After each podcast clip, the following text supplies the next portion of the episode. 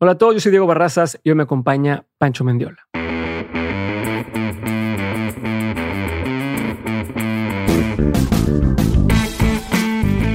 Bienvenidos a un nuevo episodio de Dementes. Hoy me acompaña mi socio, mi buen amigo Pancho Mendiola.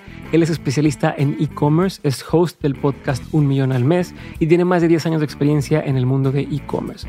Su objetivo hasta ahora ha sido ayudar a los negocios a optimizar sus ventas y brindarles a las personas las herramientas necesarias para crear una tienda en línea. Él es el primer partner educativo de Shopify en Latinoamérica y tiene su plataforma llamada Builders TV, una comunidad donde puedes crear tu tienda en línea con la ayuda de expertos. Como ya les dije, él también es fundador de Nutrox y de Onward. Este es el segundo episodio con Pancho en Dementes, además del episodio de OnSchool en el que también estuvo. Y antes de empezar, te comento que el nuevo proyecto que estoy haciendo con Pancho lo encuentras en logramas.mx logramas.mx, entra ahí, te vas a dar cuenta de que estamos hablando. Y ahora sí, espero que disfruten de este episodio que tengo con Pancho. Como se podrán dar cuenta, hacemos bastantes comentarios que nada más nosotros entendemos. No se preocupen, si tienen duda, mándenme mensaje y les digo de qué estamos hablando en cada ocasión. Pues Pancho es amigo ya de hace tiempo y no podíamos evitar de pronto estar bromeando con algunas tonterías. Espero que lo disfruten y aquí les dejo el episodio con Pancho.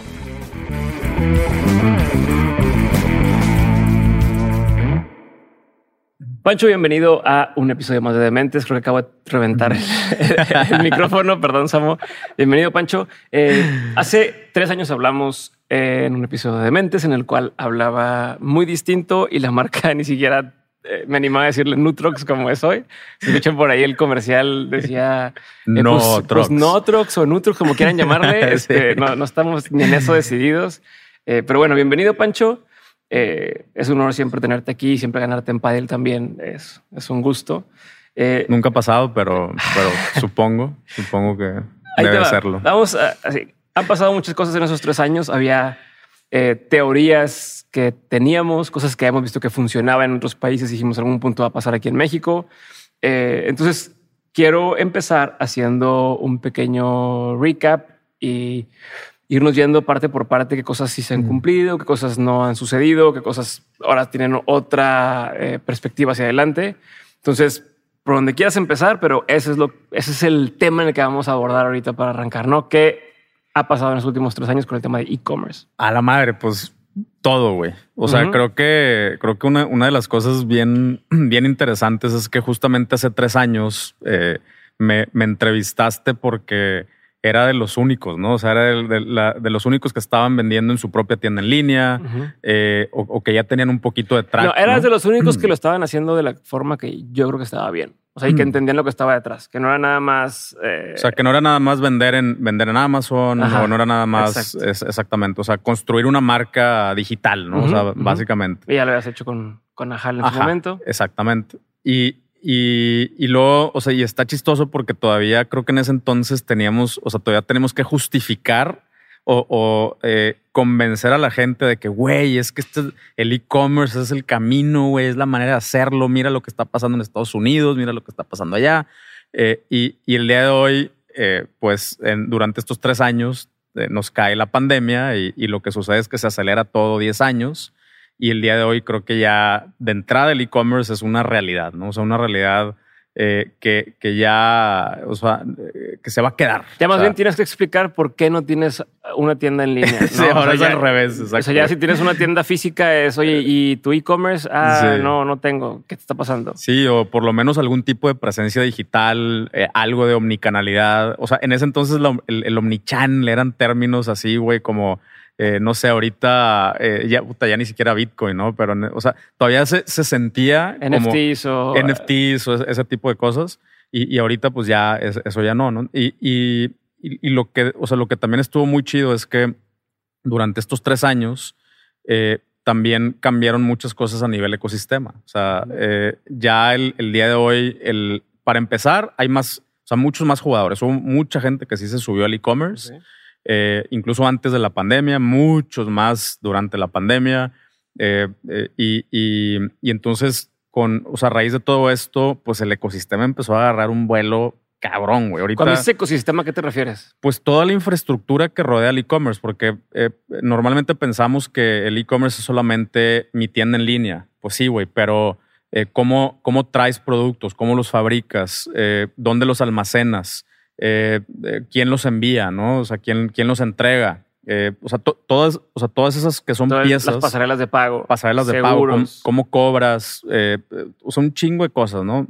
cómo te constituyes, ¿no? Porque incluso en ese, en ese entonces, cómo te constituyes, cómo paga impuestos una, una tienda en línea, eh, cómo contrata gente. O sea, todas esas, esas preguntas que, existían, eh, pues poco a poco se fueron, se fueron respondiendo y, fueron naciendo eh, como subindustrias, bueno, si, se le puede decir subindustrias, industrias en sí mismas. Por ejemplo, ahorita, o sea, nada más acuérdate en ese entonces cómo, era el pedo encontrar quién enviara nuestros Es lo que te iba a decir, la paquetería. Ajá, la paquetería. Hoy o sea, es, ya hay un chorro de opciones eh, muy buenas, algunas con características como, por, ejemplo, eh, Taker, ¿no? Que es, eh, o sea, que se especializan en, o en ese entonces se especializaron en local deliveries y luego ya se fueron expandiendo. Pero, sí, que ellos se encargan también tienen ese centro de distribución y, ya se metieron más el tema de ayudarte con la logística y Exactamente. Y hay quienes nada más compran guías y es ten la guía más barata. Ten la guía, sí, o sea, y, y entonces te, o sea, te puedes ir a a los Skydrops, a los envía.com, a mi envío, a Emissary. hay, o sea, ya hay muchísima, muchísima oferta. Y, luego, eh, si te vas al, lado de las, de las fintech, ¿no? O sea, de eh, pasarelas de pago, eh, opciones, o sea, muchas opciones de, financiamientos y todo. También fue un boom de las fintech relacionadas al e-commerce. Eh, y, así como eso te puedo decir ahora ya, o sea, ya encuentras abogados, ya, encuentras contadores que, le entiendan a este tema, ¿no? Eh, y en ese entonces era algo que, puta, güey, era, era el, viejo este, ¿no? Y estamos hablando de apenas hace, hace tres, años. A ver, ¿y qué ha cambiado en tu forma de entender el tema de e-commerce desde entonces? O sea, traías varias posturas, ¿no? Desde es mejor que tengas tu tienda a que vendas en Amazon, ¿no? O es mejor que tengas una tienda en línea, que tengas producto físico. Incluso creo que llegaste a considerar en ese entonces, eh, oye, mejor ten tu tienda en línea que tú manejes antes que empezar a poner producto en tiendas, por ejemplo, ¿no? En, en, puntos de venta físico con, por ejemplo, en nuestro caso de Nutrox, en farmacias y demás. Eh, con lo que ha pasado ahora, sostienes la postura, ha cambiado la postura, dices, ah, ya vi otras cosas o ya tengo otra forma de entender el tema de e-commerce, porque quien no tienes que colarte exactamente qué dices en ese entonces. Quien quiera va y escuche el episodio pasado, pero hoy, ¿qué, ves? ¿Hacia dónde va esto y qué tiene que hacer la gente? Eso es una de las pocas cosas que honestamente no ha cambiado. O sea, eh, mi, mi, postura frente a cómo considero yo que, eh, que o sea, hacia dónde sigue yendo el e-commerce. Eh, o sea, a ver, para empezar, Em, hablas de, o sea, hablamos de, la diferencia de vender un marketplace y vender a través de tu propia tienda en línea. ¿no? Yo sigo sosteniendo que si quieres crear, un, o sea, si quieres crear valor, eh, o sea, tener un patrimonio, lo haces a través de, una tienda, una marca propia. Si quieres eh, tener cash, o sea, recibir cash, o sea, eh, si quieres transacciones, intercambio de productos por dinero, pues te puedes ir por el, por el marketplace.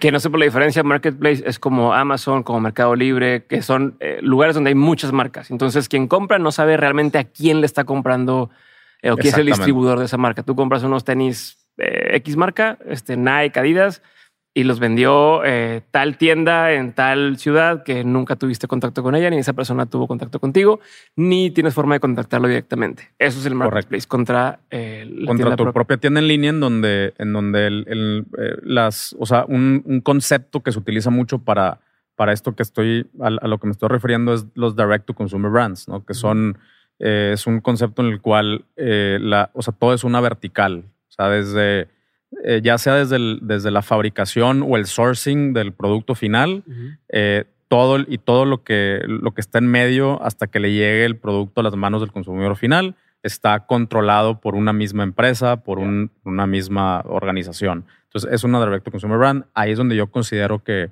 que está el, el, valor hoy, ¿no? O sea, meterte en marketplace el día de hoy, eh, pues para empezar, pues estás, estás, este, o sea, estás como cediendo tu, el, el, asset, el activo más importante para mí, que es tu base de datos. Eh, y la otra es que, pues, tu negocio está en manos de alguien más. O sea, así de sencillo. O sea, eh, si, oye, soy merchant de, de Amazon. Ok, tienes un usuario y una contraseña. O sea, eh, eso, eso es lo que tienes, un usuario y una contraseña, ¿no? Eh, en tu tienda en línea, pues tú tienes la base de datos, todo tu negocio te lo puedes llevar en un USB, güey. O sea, shit hits the fan, o sea, se cae los servidores, se cae, es altamente improbable, pero algo sucede, descargas todo tu negocio en un USB y puedes continuar. ¿no? Eh, y en el, en el caso de, de- de Amazon y todo, no, no, es, no es así. Te Eh, cierran, te cierran el usuario y ¿qué haces? O te, te- o te- no, te banean y te banean. Eh, de hecho, está bien loco que, que también es algo que, que por ahí en, en, en eso, en ese inter de los tres años, eh, yo lo mencionaba como, como si fueran teorías de conspiración. eh, y, y ya vemos jugadores muy grandes o que ya se salieron del, del marketplace porque les fueron apretando la pinza, porque empezaron a, o sea, estos marketplaces y no solamente Amazon empezaron a creer en algunas prácticas desleales como copia de, copia de productos. Se, ya se sabe. Ajá, O sea, ya eso, es- eso ya se sabe. Pero también, por ejemplo, una de las más sonadas, no sé si ubicas Anchor, que son, es una empresa sí, que hacen pil- baterías. cargadores, Ajá. baterías, un chorro de, de como ajá, accesorios muy chidos. Bueno, los, les acaban, los acaban de cepillar de Amazon hace, o sea, O sea, eh, Amazon sacó la marca. Amazon la quitó, sacó la- la quitó. para vender Mm. ellos su versión de eso. ¿O por qué? Bueno, eh, la, la versión pública Ajá. es que Anchor violó las, las reglas de uso de, de Amazon al enviarles cupones a, a los, a las personas a cambio de, de- o sea, eh, sí, o sea, cu- cu- Sí, cupones para su propia página, ¿no? Sí. Entonces, básicamente es, me aprovecho del tráfico de, de Amazon, pero de ahí les doy un cupón para que vayan a mi página directa Ajá. Ah, que, güey, pues es mi cliente, cabrón. Sí, o sí, sea, sí. ¿no? Eh, pero bueno, entonces Amazon al darse cuenta de eso, los, los quitó de la plataforma a dos, de hecho, dos, dos marcas grandes de este mismo, eh, de este mismo giro, los quitó. Y entonces ahí es donde empieza ya el, el- el tema conspiración de que a huevo van a empezar a meter Amazon Basics bueno, ya están, ¿no? Pero, eh, pero seguramente van a em- empezar a empujar ahora hacia, hacia, hacia arriba. Y, y, pues a eso estás expuesto, ¿no? O sea, a, a mí en lo personal no, no considero, sea, ponle tú que sí sea una, hay una regla de Amazon que te dice, no puedes mandar gente fuera de, de, de Amazon para venderles otra cosa. Eh, o sea, y, ro- y violaron las reglas. Y está, entonces por eso se salieron. Ok, está bien, Amazon no hizo mal, pero yo no considero que es una práctica chida. No. Eh, si considerando que es mi producto, es mi cliente, me compró a mí, yo hice, o sea, yo independientemente de las reseñas y todo, hice una buena chamba. Por ejemplo, estos güeyes aparecen en, en eh, Unbox Therapy, güey. sí, O sea, sí, están. o muy- sea, n- hacen, hacen una muy buena chamba de posicionamiento de marca que cuando tú llegas a Amazon, aunque hay un chorro de opciones más baratas y todo, decides por esa marca. buscas eso. Ajá. Eh, y aunque se la compraste a Amazon, yo decidí comprársela a Amazon porque lo vi en, en, en Unbox Therapy, güey. Ujú. Entonces, pero si nada más se la compré a Amazon y luego yo les quiero comprar más cosas y esa marca no me deja, o sea, eh, o sea eh, no, no, no me dejas como marca llevarme a mis, a mis propios propios clientes, ahí es donde a mí no me gusta. Sí, o ¿no? sea, es que, que quita que como si fuera caja de cereal. Yo una caja de cereal le pongo ahí un cupón impreso en, en el empaque. Ah, no se puede porque Exactamente. O sea, los- Porque ahora ya no vas a comprar en el súper este, sino te vas a ir a comprarlo a otro súper, no sé. O sea, está, está muy loco y, y bueno, eso, eso ya está pasando cada vez más. Es más, o sea, como que más sistemático. O sea, también hay prácticas ya sistematizadas de, de, de copias, de, o sea, de copycats de productos. O sea, ya, ya se ve más claro, ¿no? Que hace tres años.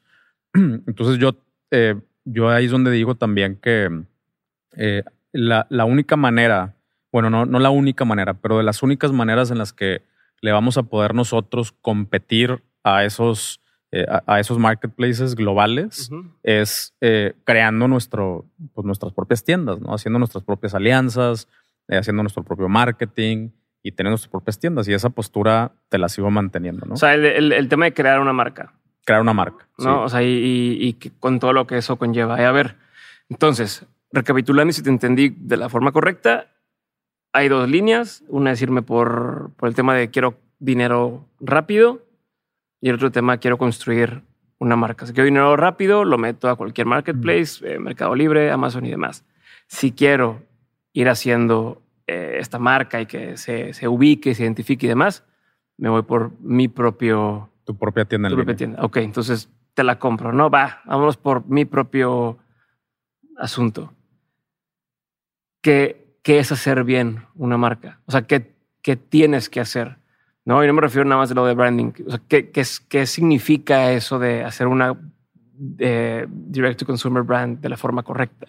¿Cuáles serían algunas de las pues mira, principios que hay que tomar en cuenta? De entrada es no convertirte en lo mismo que un marketplace. O sea, y a, lo que me refiero es que mucha raza lo que hace es que eh, dice, güey, yo voy a hacer un marketplace. Sí, tengo una idea bien cabrona. Sí, Voy a juntar emprendedores locales. Sí. Voy a hacer una tienda en línea de emprendedores locales. Sí, sí. O sea, y entonces tú te estás convirtiendo en lo que juraste como no, no hacer, ¿no? Que es meterte a un marketplace. Y, y ahí eh, la razón es bien sencilla, pues con quién crees, o sea, que estás compitiendo. O sea, con los marketplaces que ya tienen un sesenta y tantos por ciento del mercado y todo el presupuesto, o sea, el presupuesto para volar al espacio. entonces, esa es una. Eh, es una de las razones. Y la otra es porque em, realmente la, la, única manera en que nosotros podemos eh, entrar o penetrar es el, mercado es chavato, güey. No puedes decir nada aquí en serio contigo. Este es siendo un, o sea, siendo un sniper, güey, ¿no? Entonces, eh, en vez de hablarles a, todas las personas posibles, le hablas a un cierto grupo de personas eh, y para eso tienes que conceptualizar eh, una, o sea, en, la conceptualización me refiero, a ver, hay un grupo de personas que ya identifiqué que tienen una necesidad o que no saben que tienen una necesidad, eh, pero que tienen ciertas características, afinidades, ciertos gustos y a ellos les voy a vender algo ese algo eh, eh, también lo tengo que definir. Si yo en una página vendo de todo, entonces yo no le estoy hablando realmente a esas personas, le estoy hablando a todo el mundo. Entonces, eh, a la hora de vender en línea, tenemos que ser extremadamente puntuales y es una característica del Direct to Consumer Brand. como, su, como su nombre lo dice, es, le estamos buscando vender al, al, cliente directo final, ¿no? Entonces, si quieres vender en línea, primero, lo primero que tienes que armar es un concepto. O sea, y el concepto debe abarcar estas dos, eh, o sea, debe ser una, una línea entre estas dos, dos, características. Un grupo de personas muy específico eh, al que yo le quiero vender y un, un, producto o un catálogo de productos que satisfaga una necesidad específica eh, de ese grupo de, de ya, personas. O sea, el punto es tomar una postura. Si, fuera una persona, es decir, yo soy esto y, yo me junto con esta gente y le hablo a estas personas y esto no lo creo y esto no lo compro, se chingó. No, no ser Procter Gamble que es, ah, tengo X, L'Oreal, Pantene, no sé quién, y hay uno para todo mundo y, ese mismo, entre que sí sirve a uno, no sirve a otro y todo está junto. Exactamente. Y, si quieres, se vale tener varias marcas, pero tenerlas separadas. Sí, eh, yo, yo prefiero tener marcas separadas. Si o sea, si el grupo de personas eh, es lo suficientemente diferente, eh, yo prefiero tener marcas separadas. Pero, por ejemplo, también se puede dar el caso eh, que puedas vender productos que aparentemente no son iguales o, entran en una misma categoría, pero sí al, al, que le vas a vender también es, o sea, también es un potencial consumidor de ese mismo concepto. Por ejemplo, con Utrox podríamos vender, no sé, cosas para eh, llevar tu organización y, tu productividad, ¿no? porque el grupo de personas al que le estamos hablando son personas que quieren eh, lograr más cosas, que están buscando enfoque, que están buscando lograr, eh, están buscando como avanzar en sus proyectos, la, la, la. Entonces, ahí, aunque son productos que aparentemente no son relacionados, sirven el mismo, la, como la misma demanda y, al mismo perfil de, de personas. Si el perfil de personas es completamente, eh, o sea, ni siquiera hay un, una, o sea, no se empalman entre, entre uno y otro. Entonces, yo sí prefiero que mejor le, lo hagamos eh, por marcas separadas. Ya nos pasó a nosotros, güey. Nos pasó con, con Nutrox y con Keto Fuel. O sea, para los que no saben, eh, intentamos, no todo es miel sobre hojuelas en este pedo del e-commerce, intentamos hacer una marca, dijimos, güey, son los mismos usuarios no son los mismos. O sea, nos dimos cuenta a madrazos que la raza que está buscando ser productiva no necesariamente raza que está haciendo la dieta keto. Hicimos dos marcas con productos eh, medio relacionados, suplementos a final de cuentas, y una sí jaló y la otra no jaló, güey.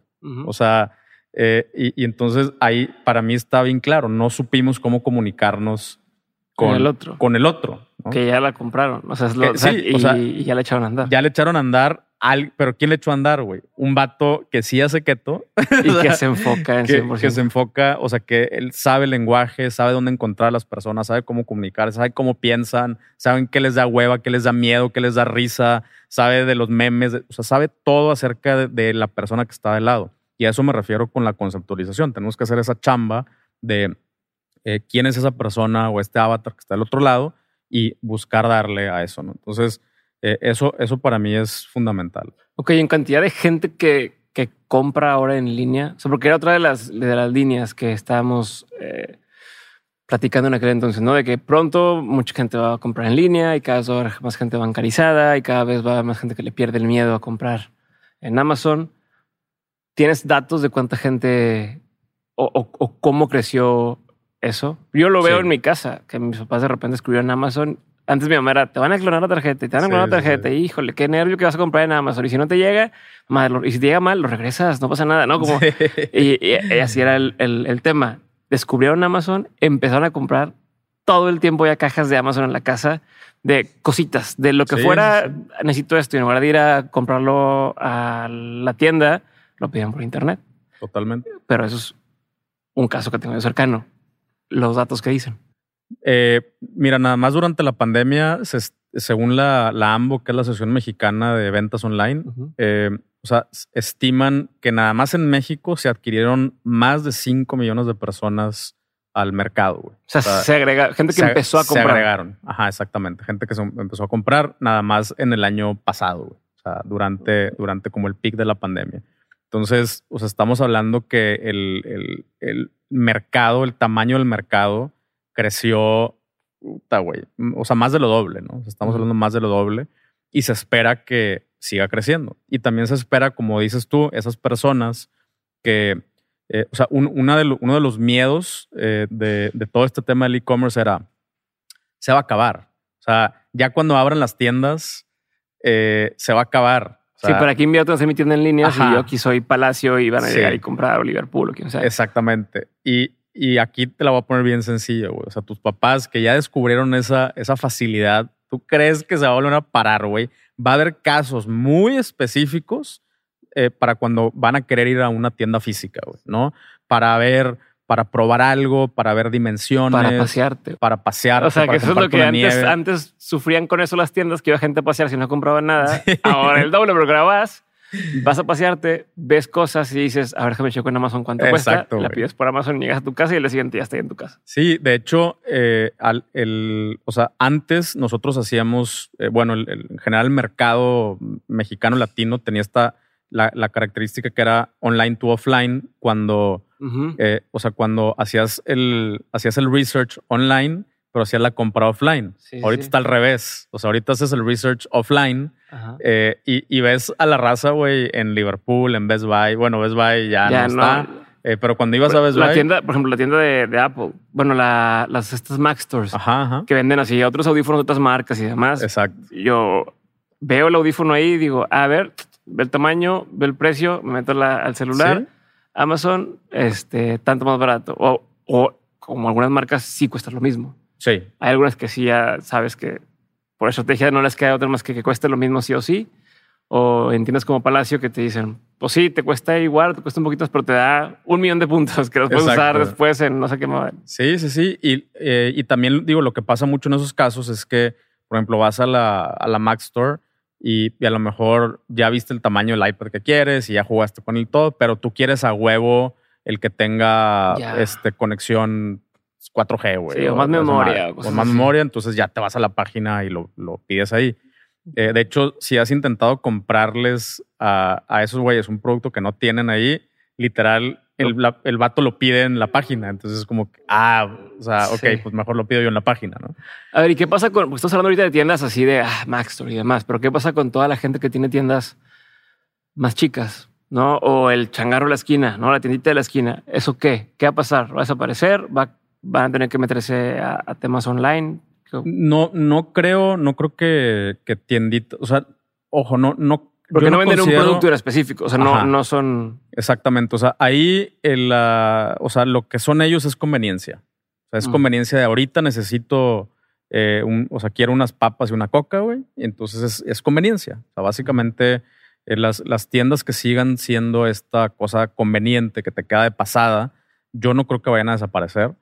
Em, aunque hay, o sea, sí hay, hay, o sea, se espera que, eh, que, también mucha parte de la conveniencia se suba. Ya está pasando, ¿no? O sea, rápido, ya, o sea, ya se está subiendo a las plataformas. Aún así, hay, hay algo que dices, güey, me quedé pasada, ya voy para la casa, me paro ahorita y compro el 6 o compro la, la, coca. Agua. Sí, agua. También. Ah, no, sabía que vendían agua también ahí, pero probablemente agua. Eh, o sea, es, eso no creo que vaya a cambiar.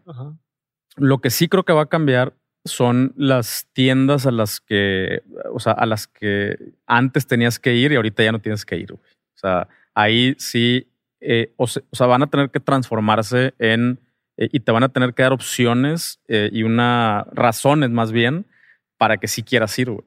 O sea, por ejemplo, acabo de, ir a, o sea, hay una tienda en la que yo compro mucho del equipo de video y de audio. es, una tienda en línea. Bueno, bien hecho, ¿cuál? No, no, no, una tienda en México. y, en, y en línea se ve con madre, güey. Sea, se ve así como wow, es una, es una gran plataforma. Te da, seguridad. Ajá. Y esta vez que fui a Ciudad de México, fui y el, y pues está, o sea, está bien, es un localito en una plaza eh, comercial y todo, pero, pero expectativa versus realidad, pues una tienda chiquita, eh, tienen dos cositas de, de, cada, de cada producto.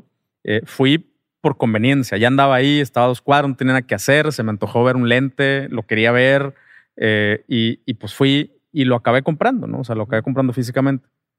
Pero eh, si no tengo razón de ir, no voy a ir.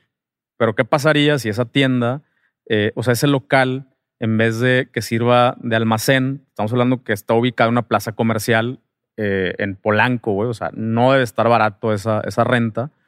o sea, ¿qué pasa si ese local lo transforman en un lugar de training, de, güey, ven a probar eh, o sea, eh, no sabes entre un 1635 y un 2470, güey, ven a probar aquí, güey. O sea, ven, a tirar. Aquí tenemos algunas cámaras de prueba. Es un showroom. Ajá, exactamente, un showroom eh, donde, donde puedas explorar y luego ya, ¿cuál quieres? Esta, ah, te la mandamos a tu casa o después la compras, ¿no? para dar clases, para dar cursos, feeding rooms, ¿cómo se llama? asesorías de, de, Imagen, styling, güey. O sea, yo creo que por ahí va, por ahí va la cosa. Eh, sobre todo hablando de estas marcas en las que te digo que pues, no tienes que ir, güey. ¿no? Ok, ¿y qué, retos todavía existen? Eh, ¿Qué, cosas de lo que mencionamos todavía no se termina de resolver? o sea, aunque no creas, todavía tenemos un reto a nivel logística. O sea, esa es una, una de las cosas que todavía, eh, aunque ya hay mucha oferta, mucha, mucha oferta, todavía es un reto. Es un reto en costos, es un reto en, en ¿cómo se llama? En, o sea, eh, muchas de estas empresas que surgieron siguen siendo, no los quiero demeritar, pero siguen siendo revendedores de carriers grandotes que siguen, o sea, siguen controlando precios, siguen pues, poniendo muchas cosas. Entonces, ese todavía es un tema, ¿no? Eh, yo creo que ese tema se va a ir resolviendo con. O sea, tendría eh, que existir un UPS mexicano o algo así, un FedEx mexicano o, pues, o, cómo se resuelve? Sí, o sea, sí, sí creo que las empresas como por ejemplo Estafeta o algo así eh, tienen que eh, tecnificarse un poquito más. O sea, sí es un reto de tecnificación. De hecho, hay, hay empresas, o sea, logísticamente hablando, bastante buenas, güey. Por ejemplo, eh, o sea, Estafeta es una de las más grandes. Pero, por ejemplo, nosotros ahorita en Nutrox estamos enviando gran parte de nuestros paquetes con paquete express que era una, es una empresa relativamente, o sea, no nueva, pero se acaba de meter al, al mundo de la entrega, eh, entrega one-on-one, eh, pero le falta tecnificación, o sea, le faltan integraciones. Entonces, todas estas integraciones las estamos haciendo todavía a través de terceros Y, pues en esta tercerización, pues también hay tercerización de precios, ¿no? Sí. Eh, y, no estoy diciendo que estos güeyes dejen de ser valiosos, los, los, o sea, los, estos terceros. Te dan otras ventajas, e interfaces chidas, data y todo. Pero bueno, o sea, un, va a tener que pasar una cosa u otra. O, es, o que esos güeyes se trepen a, entregar también, o, o, que los otros se tecnifiquen, pero el, punto es que al usuario, o sea, al, consumidor, en este caso al vendedor, necesitamos mejores precios. O sea, así de sencillo. Mejores precios y, mejores condiciones. Eh, todavía hay temas de, o sea, inclusive con, con, las paqueterías grandes, todavía hay temas de robos, nos han pasado cosas, güey, chingos. Entonces todavía hay un tema ahí de, de, estandarización, de procesos y de toda esa parte. O sea, quien no sepa, una guía, ¿cuánto es dominio que cuesta? Pues, o sea, una guía para mandar Hablando de una paquetería de las grandes, eh, entre 120 a 140 pesos, güey. Depende de la zona de la que se envía, a la que se envía. El peso de tu... El peso, si es express, si es terrestre. Pero es mínimo 120 pesos lo que sea. Entonces, nomás para... Lo, lo, pregunto para que quien esté pensando en vender en línea y diga, ah, sí quiero vender mi producto que vale 50 pesos. Sí. Ya no, no hay negocio en línea ahí porque te cuesta más caro el envío. Exactamente. Y entonces las opciones que tienen, a las que tienen acceso esas personas que quieren pagar 50, 60 pesos, lo hacen con paqueterías que todavía están mucho menos tecnificadas, lo cual, si tú como merchant o vendedor eh, y, el usuario final no tienen tracking, entonces no sabes dónde está tu paquete. Eh, y normalmente eso es un dolor para el vendedor, ¿no? Porque el cliente es el que está atrás de ti. Sí, pues ahí le vale madre. Yo te pagué a ti, tienes que y me entregas, cosas. Exactamente. Entonces, esa es una, un área todavía de oportunidad que, tiene mucho. Y ahorita mencionaste Latinoamérica, ¿no? Esa también para mí es una. Es, es, entre sueño guajiro y visión. O sea, mi, mi, sueño guajiro slash visión eh, es que, eh, o sea, tenemos el potencial de que toda Latinoamérica se convierta en un solo marketplace. O sea, yo acabo de comprar eh, una café y una, una marca que se llama Chorreador, que es una forma de extracción de café de Costa Rica, güey. Y, yo hasta que le, o sea, hasta que pagué, no me di cuenta que era de Costa Rica. Entonces, eh, DHL, de 12 dólares de envío, no se me hizo descabellado.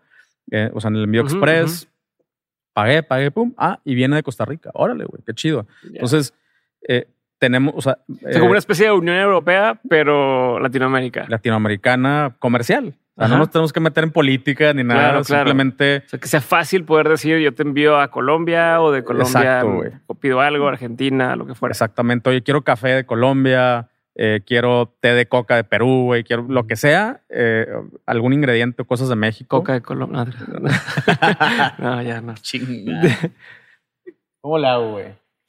Eh, pero bueno, sí, ese es el punto que eh, Latinoamérica para mí tiene este potencial y es algo que me encantaría ver en, los próximos años, pero otra vez es un reto eh, logístico y luego el segundo reto es el tema de eh, el cobro. O sea, ese es ahí, ahí también a nivel plataformas, pasa, o sea, todo ese pedo ya está, güey. O sea, ya hay muchos jugadores, hay unas obviamente mucho mejor que otras, pero ese ya no es el pedo. O sea, cómo vender, dónde montarte, ya no es el tema. El tema es cómo mandar y cómo cobrar, güey. Esos son los dos grandes retos que todavía estamos enfrentando. Em, hay muy buenos esfuerzos, pero todavía no estamos ahí. Eh, pero ¿y por qué, se, por ejemplo, por ejemplo, si tú tienes Shopify en Estados Unidos, hay muchas apps y muchas soluciones que te permiten poder integrar y hacer cosas, ¿no? Desde membresía, suscripciones, eh, un montón de cosas. Shopify en México todavía lo hace a través de 100 formas distintas de, cobro, ¿no? Que si Mercado Pago, que si Conecta, PayPal, Stripe. Y, entonces tú quieres usar alguna de las apps de Shopify para vender y, ah, es que nada más se puede con Shopify Payments, ¿no? Nada más se puede en Estados Unidos. Porque en México no se ha podido. Es por tema de las pasarelas en sí, es por tema de, Shopify en Latinoamérica, es, o sea, ¿qué tendría que pasar para que ya funcione acá todo eso?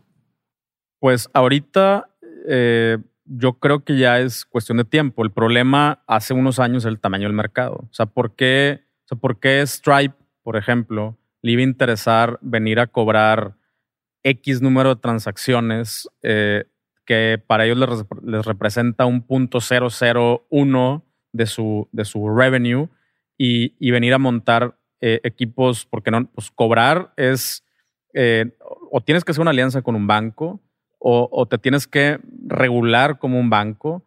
Eh, entonces tienes que meter pues, peos legales, peos contables, peos fiscales, equipos de soporte. O sea, es un, es un show. O sea, no estoy, o sea, no es queja así de no mames, no vale mal el sistema. No, yo, o sea, yo sé que debe ser un show.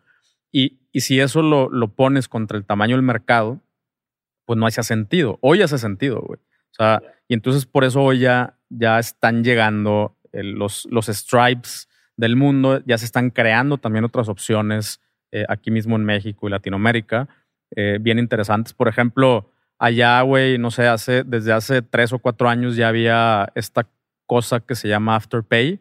Bueno, que Afterpay es una marca, pero el concepto de, de lo compro ahorita y lo pago después. A ver, ¿qué es eso? O sea, lo compro ahorita y lo pago después. Es, eh, o sea, compro un celular y luego qué, ¿Cuándo lo, pero ¿cuándo lo pagas? Lo pago después. O sea, yo atravieso mi tarjeta, ¿no? O sea, atravieso mi tarjeta eh, y, y, me lo van cobrando como, es como el equivalente al mes sin intereses de nosotros. Eh, pero, ¿qué pasa? Que en México no todo el mundo tiene tarjeta de crédito. Entonces, allá te lo ponen a meses, así a, lo puedes pagar cosas a dos años, güey. Eh, y, y, no hay. o sea, puedes decir, necesito una cama, pero ahorita eh, no está chido la lana, entonces lo pago en, como dices, en dos años. Exactamente. Entonces, eh, acá. Y esa empresa se hace de la deuda, ¿no? Y se hace bolas. Exactamente. O sea, acá tenemos la opción de meses sin intereses, que la neta también para el vendedor, como hay muy poca oferta, es un madrazo, güey. O sea, si, si tú vendes algo a 12 meses sin intereses, no me acuerdo muy bien la cantidad, pero o sea, y, no se lo quieres cargar al cliente, o sea, tú como vendedor tienes que absorber como un... Era como un 20, ¿no? 12, 15%, una locura. La otra lo vi y era como casi un 20%. Una locura. 12 más el 3 que ya está, ¿no? Eh, entonces... Es como si es un descuento de 15%. Exactamente. Más lo que tú le diste descuento a la persona. Y luego no tienes la opción eh, de, de decirle al cliente, oye, si lo quieres así, pues tú paga los intereses, güey. Porque ahí te metes en un tema en donde estás cobrando, o sea, estás lucrando con intereses para el fisco. Es un pedo, güey, ¿no? Entonces, eh, ah, bueno, allá en Estados Unidos ya existe y ahorita ya en México empiezan, em, por eso te decía de las fintech, ahorita ya hay opciones, o sea, ya hay, ya hay empresas que todavía están en una etapa eh, de startup, ¿no? Sí. Eh, pero, pero ya, ya hay opciones, o sea, ya, ya nosotros estamos utilizando una, por ejemplo, que no necesitas tener tarjeta de crédito, subes una identificación, eh, o sea, dos, tres documentitos que te piden y, ya, eh, ya te domicilian a tu tarjeta de débito el cargo y la empresa corre, corre con el riesgo. y tú como vendedor recibes la lana del, artículo completo. Eh, entonces ya hay más opciones, ¿no? y, nosotros, por ejemplo, tenemos apenas un mes, mes y medio que lo instalamos. En una tienda en línea que tenemos promedios de ticket relativamente altos, 3 mil pesos, 3 mil 500 pesos. Y, y es de que, wow, o sea, chingos de raza, güey. Eh, se, empezó a utilizar esa opción.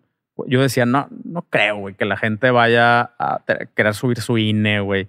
Pues sí lo hacen, güey. O sea, sí lo hacen. Entonces. Es que luego es otro. La gente a veces sí quiere comprar, pero no tiene la. Es como, como decirte, a ver, yo quiero ver tal película, ¿no? ¿Dónde la ves? Porque ahorita ya está este tema de las batallas, ¿no? De las streaming, pero oye, está en Netflix, pero en Netflix de Estados Unidos. ¿Cómo, la puedo ver? No, pues pinche Roku pirata, ¿no? O, un VPN o tal. Que es que hay gente que sí está dispuesta a pagar, pero no le dan la posibilidad por temas legales, por temas este, de lo que quieras. Es lo que dices. Entre más puedas disminuir la fricción de Oye, es gente que sí quiere pagar, pero no tiene tarjeta de crédito porque no se la da el banco, porque no cumple con ciertos requisitos, pero tiene una tarjeta de débito donde le depositan la nómina Dice, güey, yo te quiero comprar ese producto, dame oportunidad de comprar ese producto. Es lo que es que ya está empezando a existir. Ya eh, a, eso, a eso me refiero con, con, el, con la madurez del, del, ecosistema, ¿no? O sea, ya, eh, aunque siguen siendo retos, o sea, eh, todavía, vamos a decir, definitivamente las tasas pueden mejorar, pero también entiendo que es economía a escala, o sea, eventualmente van a mejorar. Cuando haya más competencia, van a empezar a ofrecer mejores condiciones. O sea, ahorita era PayPal, meses sin intereses, eh, vía libre, güey, ¿no? O sea, se van a tener que poner las pilas eh, para, eh, para competir ahora con, con, con, otras opciones y eso siempre es bueno para nosotros. Ok, a ver, y para quien este tema que estamos hablando de pronto tiene temas muy técnicos o no, eh, algunas de las cosas que estamos diciendo, qué chingo significa tal marca o tal cosa y demás. La versión corta de todo esto es, ahorita es muy momento para meterte a vender en línea. Ahorita sí, güey. No, o sea, como ese es el, resumen de lo que hemos hablado hasta ahorita es, ahora es cuando. Si no lo has hecho. Sí, güey. O sea, ya, ya existen muchas condiciones que no existían todavía, eh, con un mercado que ya creció, pero que todos los indicadores dicen que va a crecer cinco veces más en los próximos años, ¿no? Los próximos cinco años. Ok, a ver, entonces, si quiero empezar, que ya escuché a Pancho y dije, ah, suena chingón. ¿Cómo sé qué vender? No, si, si pudieras darme algunos de los criterios para decir, ah, esto puede ser una buena idea de vender en línea o no, ¿cuáles serían algunos de esos checklists o características? Ok, pues mira, eh, este, eh, o sea, yo, yo me fijo, o sea, a nivel, ¿cómo te digo? A nivel ñoño, a nivel así como muy, muy técnico otra vez, me fijo en tres factores. Eh, el primero es que tu producto tenga, o sea, lo que vayas a vender tenga el suficiente margen. Entonces, antes de meterte a lo que tú quieras, evalúa cuál es el precio al que lo podrías ofrecer versus el, precio al que te cuesta, ¿no? y, dependiendo tu promedio de ticket, pero yo no me bajaría el 60% de margen. Para la, raza que calcula los márgenes distintos, me, refiero a que si vendes algo en mil pesos, es porque máximo te costó 400 pesos. Ese, ese artículo, fabricarlo, importarlo, ya puesto, listo para, para su venta. Bueno, no, el, el, costo, el costo bruto, ¿no? Esa es una. La otra es eh, que, o sea, las otras dos son como una mezcla, ¿no? Eh, o potencialmente una mezcla. Eh, y es o que, o que tu producto sea un consumible que te lo puedan comprar varias veces, o que tu producto tenga opciones de vender otros productos relacionados. O sea, que puedas crear como un ecosistema. O sea, el resumen de esas dos vendría siendo que le puedas volver a vender a tu cliente. para mí, esa es la, o sea, ahí es donde, donde está la verdadera rentabilidad, es la capacidad de volverle a vender a tu cliente. ¿Por qué? Porque hay un tema que no, muchas no muchos gurús del e-commerce te dicen, ahorita ya sé que te vas a querer meter a ese tema, te encanta la polémica. Oíste, güey. Oíste. eh, el, hay, un, hay un costo que se llama costo de adquisición de cliente. ¿Cuánto te cuesta adquirir un cliente? Que es el famoso CAC. Em, entonces, el, el, día de hoy, eh, también el CAC, si nos vamos directamente a solamente a AdSpend, o sea, cuánto presupuesto le metiste de, de ads en Facebook, en Google, lo que sea, hoy está tres veces más caro que hace tres años. ¿Por qué, güey? Porque ya se metió más gente y este pedo funciona como una... No, y cambiaron las políticas. Este, Apple de pronto ah, más temas de privacidad y empezó a ver este tema de privacidad, privacidad, privacidad. Y... Ese es todo un show. De hecho, mañana voy a dar una, una conferencia desde Facebook. O sea, me invitó Facebook a explicar este, este tema. Eh, bien, bien chido de, o sea, todos los cambios que están habiendo de privacidad y qué va a suceder con el comercio electrónico con todas estas políticas. Entonces ahí luego, luego les aviso dónde está. Pero no nos agüitamos. ¿Eh? O sea, pero no me agüito. No, no, no, para nada. O sea, no, no es como, ah, ya, porque también están estos temas medio alarmantes, ¿no? De que no, ya no se van a poder hacer anuncios igual o... Para nada. No, o sea, sí, sí te vas a tener que poner un poquito más creativo. Eh, y yo sí, o sea, yo sí estoy de acuerdo con, con el tema de la privacidad. Eh, pero no estoy de acuerdo en, en, lo absoluto. O sea, si, si eliminamos completamente el tracking y los cookies, regresamos al 2000, güey, donde el Internet era, o sea, era así wild, wild west. O sea, tú consultabas algo y te daban opciones de todos los países de, sin contexto, sin nada. Entonces regresamos a ese, a, esa eh, prehistoria, güey, de, de, los cookies. Le quita lo práctico. Ajá, o sea, ya no es un Internet para ti, es un Internet para todo el mundo y eso ya no es práctico. Eh, pero bueno, eh, hay, hay, maneras, hay maneras de hacerlo chido, de hacerlo eh, creativo. Nos vamos a tener que poner a ser más creativos si no quieres que te cueste más caro. Eso, eso sí es algo que me queda muy, muy claro. Otra vez, las marcas van a tener que tener una forma de comunicarse con sus clientes y que el cliente quiera decir, yo sí quiero seguir escuchando de ti, güey. O sea, A ver, subscribe. a, a ¿no? ver, voy a poner en hold tantito lo que me estás contestando de, de, mm, o sea, de cómo saber qué vender, que es, es lo que me estás contestando ahorita, de, Sí, de sí, que el sí. costo y demás. Y no voy a hacer doble clic en ese tema que acabas de mencionar. ¿Qué pasa ahorita? Que si yo vendo en Amazon y vendo en mi tienda en línea y vendo en mi tienda física, y digo, quiero meter un millón de pesos en publicidad, por decirte algo, o quiero que tener un embajador de marca y entonces contrato a este futbolista para que se ponga mis tenis y según yo sí voy a vender, pues cómo mido. O sea, cómo mido y cómo le saco todo el provecho, porque yo le metí un millón de pesos y la gente va y lo compra en Amazon, pues ya de entrada le perdí un margen y luego no tuve ese cliente, y valió queso, ¿no? Y si tienes tu propia tienda, todo, ese, todo lo que compran te lo compran a ti. Todo lo que compran, te lo compran a ti y tienes la oportunidad de, de volverles a vender y todo es medible. O sea, absolutamente todo es medible.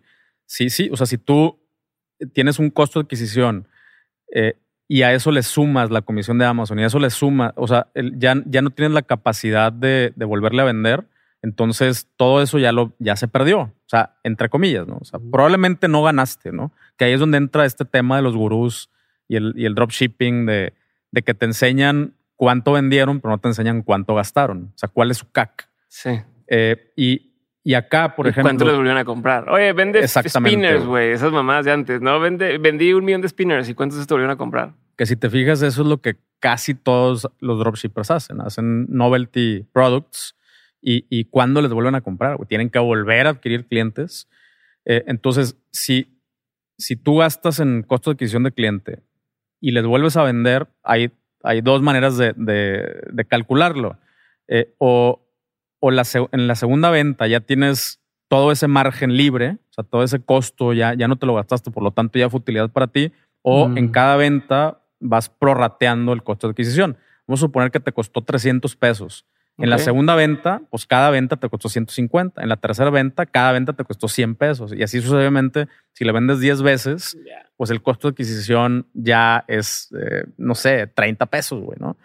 Eh, y, y bueno, ahí es donde, donde entra eh, eh, este, o sea, eh, eso es en lo la que me fijo necesidad yo, de que tengas puedas volver a vender. que le pueda volver a vender. Ah, Entonces ya damos dos de tres, ¿no? Me dijiste, número uno, que tengas un margen. Número dos, que, que pueda volver a venderle algo. Ajá. Que esa se puede realizar de dos maneras. O que tengas un producto de consumo recurrente, como en Nutrox, ¿no? Suplemento, algo así. O que crees un ecosistema de productos. Un O sea, colchón y luego te vendo la almohada y luego te vendo sábanas, las sábanas y tal. y, ajá, y el refill del colchón en cinco años y la, la, la. ¿no? O sea, es- hay un chorro de formas. venta de garantías, ven- venta de cursos acerca de lo que vendes, venta lo que sea. O sea, no se cierra el mundo, no todo tiene que ser un suplemento. Hay muchas maneras de lograr ventas recurrentes, aun cuando el, el producto principal no necesariamente es, con- es un consumible. ¿no? Ok.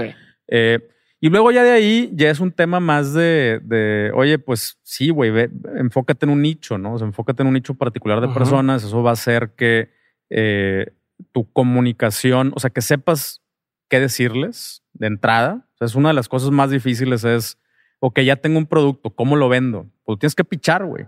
O sea, y, y para pichar, pues tienes que saber qué le resuena a, a este otro cliente potencial.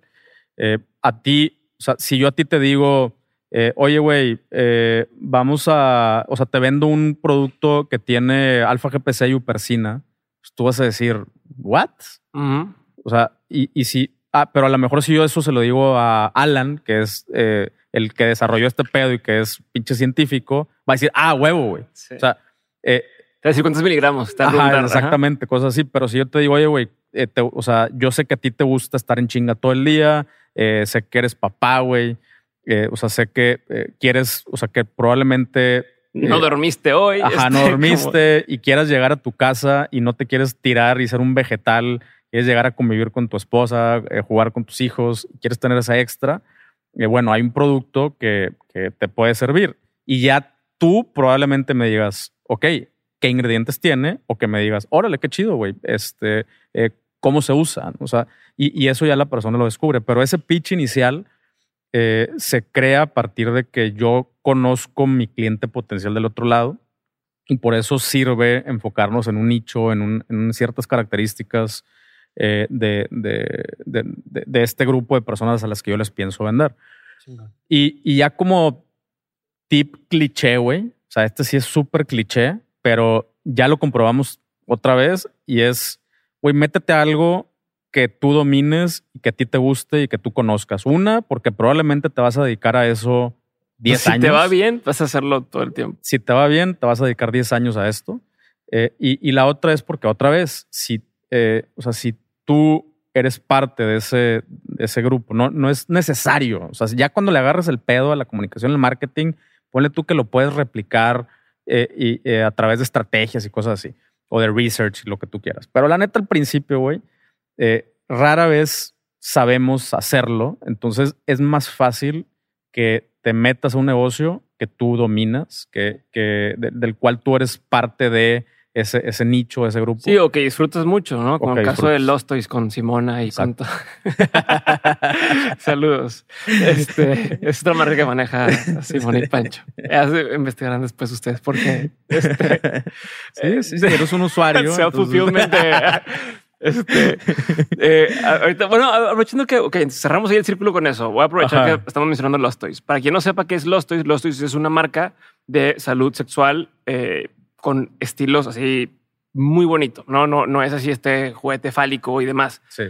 Lo menciono porque hay, así como ese, hay varios nichos que es bien difícil de poder poner anuncios. ¿no? O sea, de poder vender en el esquema tradicional online, que en, en el esquema tradicional tiene que ver con pones anuncios o pagas por porque la gente, por el tráfico, ¿no? Porque la gente diga, ah, eso está chingón, quiero ir a comprarlo. Eh, por todo lo que ha sucedido en el mundo, muchas plataformas dicen no puedes anunciar bebidas alcohólicas o no puedes anunciar eh, eh, ciertas cosas y no sé si yo creo que para mal, pero para bien o para mal, no puedes anunciar cosas relacionadas con la salud sexual, ¿no? En muchos de los casos. Sí. ¿Cómo le haces? para vender en línea si, si pareciera que te bloquean para poder vender en línea. No hay una chava que tiene una empresa que se llama eh, House of Wise y venden productos de CBD, pero tendrían uno específico que es para CBD para el tema eh, de la sexualidad, ¿no? Y lo mismo. O sea, oye, pues me acaban de cerrar la cuenta de no sé si era una de las pasarelas de pago y demás, porque no, no puedo vender. ¿Cómo le empiezan a dar la vuelta? Ok. Bueno, o sea, lo, lo, lo primero es. Y si sabes, ¿verdad? Si no le hablo a Simona, mejor porque no está. Yo creo que sí le puedes hablar. lo que no, has visto. o sea, lo, primero es que si regularmente son artículos o, eh, mercados o industrias, o sea, que tienen que ver con un tema de mayoría de edad, ¿no? O sea, eh, tienes, o sea, tienes que ser mayor de edad para comprar chelas y, ah, bueno, entonces no me meto ahí. Aunque alcohol sí te dejan, tabaco no sea, está bien loco. Sí, sí, sí. La neta. Eh, y, y, y, bueno, es, esos más, son más o menos como los parámetros en los que se fijan estas, estas plataformas. Eh, pero sí, nosotros directamente no podemos hacer publicidad pagada en Facebook, en Instagram, en Google sí, en ciertas modalidades y así, ¿no? Eh, pero bueno, ¿cómo, ¿cómo le das la vuelta? pues con contenido, güey. O sea, otra vez es una vez que identificas quién está del otro lado eh, y, dónde, dónde, frecuentan, o sea, de qué, de qué les gusta hablar, qué les gusta ver, qué estilo de cosas les gusta ver, entonces las empieza a poner enfrente, orgánicamente. O sea, orgánicamente es un, es un camino. Eh, fíjate, yo iba, o sea, yo hubiera pensado que iba a ser más largo, pero ya comprobamos, o comprobó Simona más bien, que la neta no necesariamente tiene que ser más largo, eh, porque Lost creció, o sea, primero que nada en following como espumita, güey. O sea, eh, ya nos dio a nosotros como siete vueltas, güey. O sea, entonces eh, creció muy rápido y yo creo que también es un tema así como que, ah, o sea, nos gusta lo, lo, prohibido, ¿no? Lo que, ah, no, o sea, están prohibiendo, yo quiero saber. De hecho, así descubrimos, o sea, descubrimos una de las marcas que vendemos fue porque leí, o sea, yo leí un artículo de, de que estaban prohibiendo una marca eh, y yo así, ¿por qué, güey? O sea, quiero saber por qué, ¿no? Eh, pero bueno, eh, a final de cuentas es eso, es identificar bien dónde están esas personas, ¿Dónde crees que están? Pues están en Instagram, eh, ven eh, o consumen cierto tipo de cosas y, a esas personas estarles dando y dando y dando información Eh, por ejemplo, eh, justo lo platicamos hace poquito de, o sea, que Lost empezó muy, eh, muy estético, ¿no? Con imágenes así muy, muy chidas, muy artísticas, muy todo muy cuidadito. muy cuidado, pero muy minucioso cada detalle. Ajá. Y, y luego, ya que, o sea, ya que interactúas con, con las personas de la comunidad, eh, pues te das cuenta que quieren ver también cosas divertidas, güey, cosas chuscas, cosas no tan producidas, cosas como más reality, ¿no? Y, entonces eh, Lost también se fue transformando en ese sentido. Y, pero pues, o sea, la respuesta corta es con contenido, güey, con información, con valor. Todo el mundo lo dice, güey. Todo el mundo lo dice, pero sí es cierto. Este, o sea, por ejemplo, eh, no, no muchas personas saben porque no está público, pero Lost tiene un grupo, puras mujeres yo no estoy ahí. Ni lo veo, ni me atrevo a verlo, güey, porque yo sé que es un espacio sagrado. Ni te dejaría, Simona. Ni me dejaría, Simona. Eh, pero yo sé que es un espacio sagrado en donde las mujeres que están adentro comparten un chingo de cosas y, eso es parte de la marca, güey. O sea, eh, es, o sea, es un grupo que, que forma parte de la marca. Eh, y, yo, pues por ahí le doy. Y de hecho, digo, nosotros ahorita lo estamos comprobando con Utrox dejamos de hacer ads. Tenemos, todo este año no hemos hecho ads.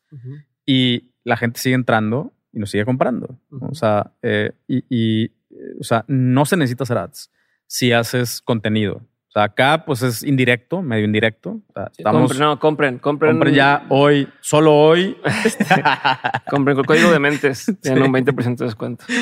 Eh, pero, pero sí, o sea, a lo que me refiero es que este producto tiene gran afinidad con la raza que escucha o que ve este podcast eh, y no deja de ser content marketing, ¿no? Que, para mí esa es otra de las, eh, o sea, una de las maneras de, protegerte contra eh, que siga creciendo el CAC, porque va a seguir creciendo. En Estados Unidos el CAC ya anda por los 30, 40 dólares. Ok, costo de adquisición de cada cliente.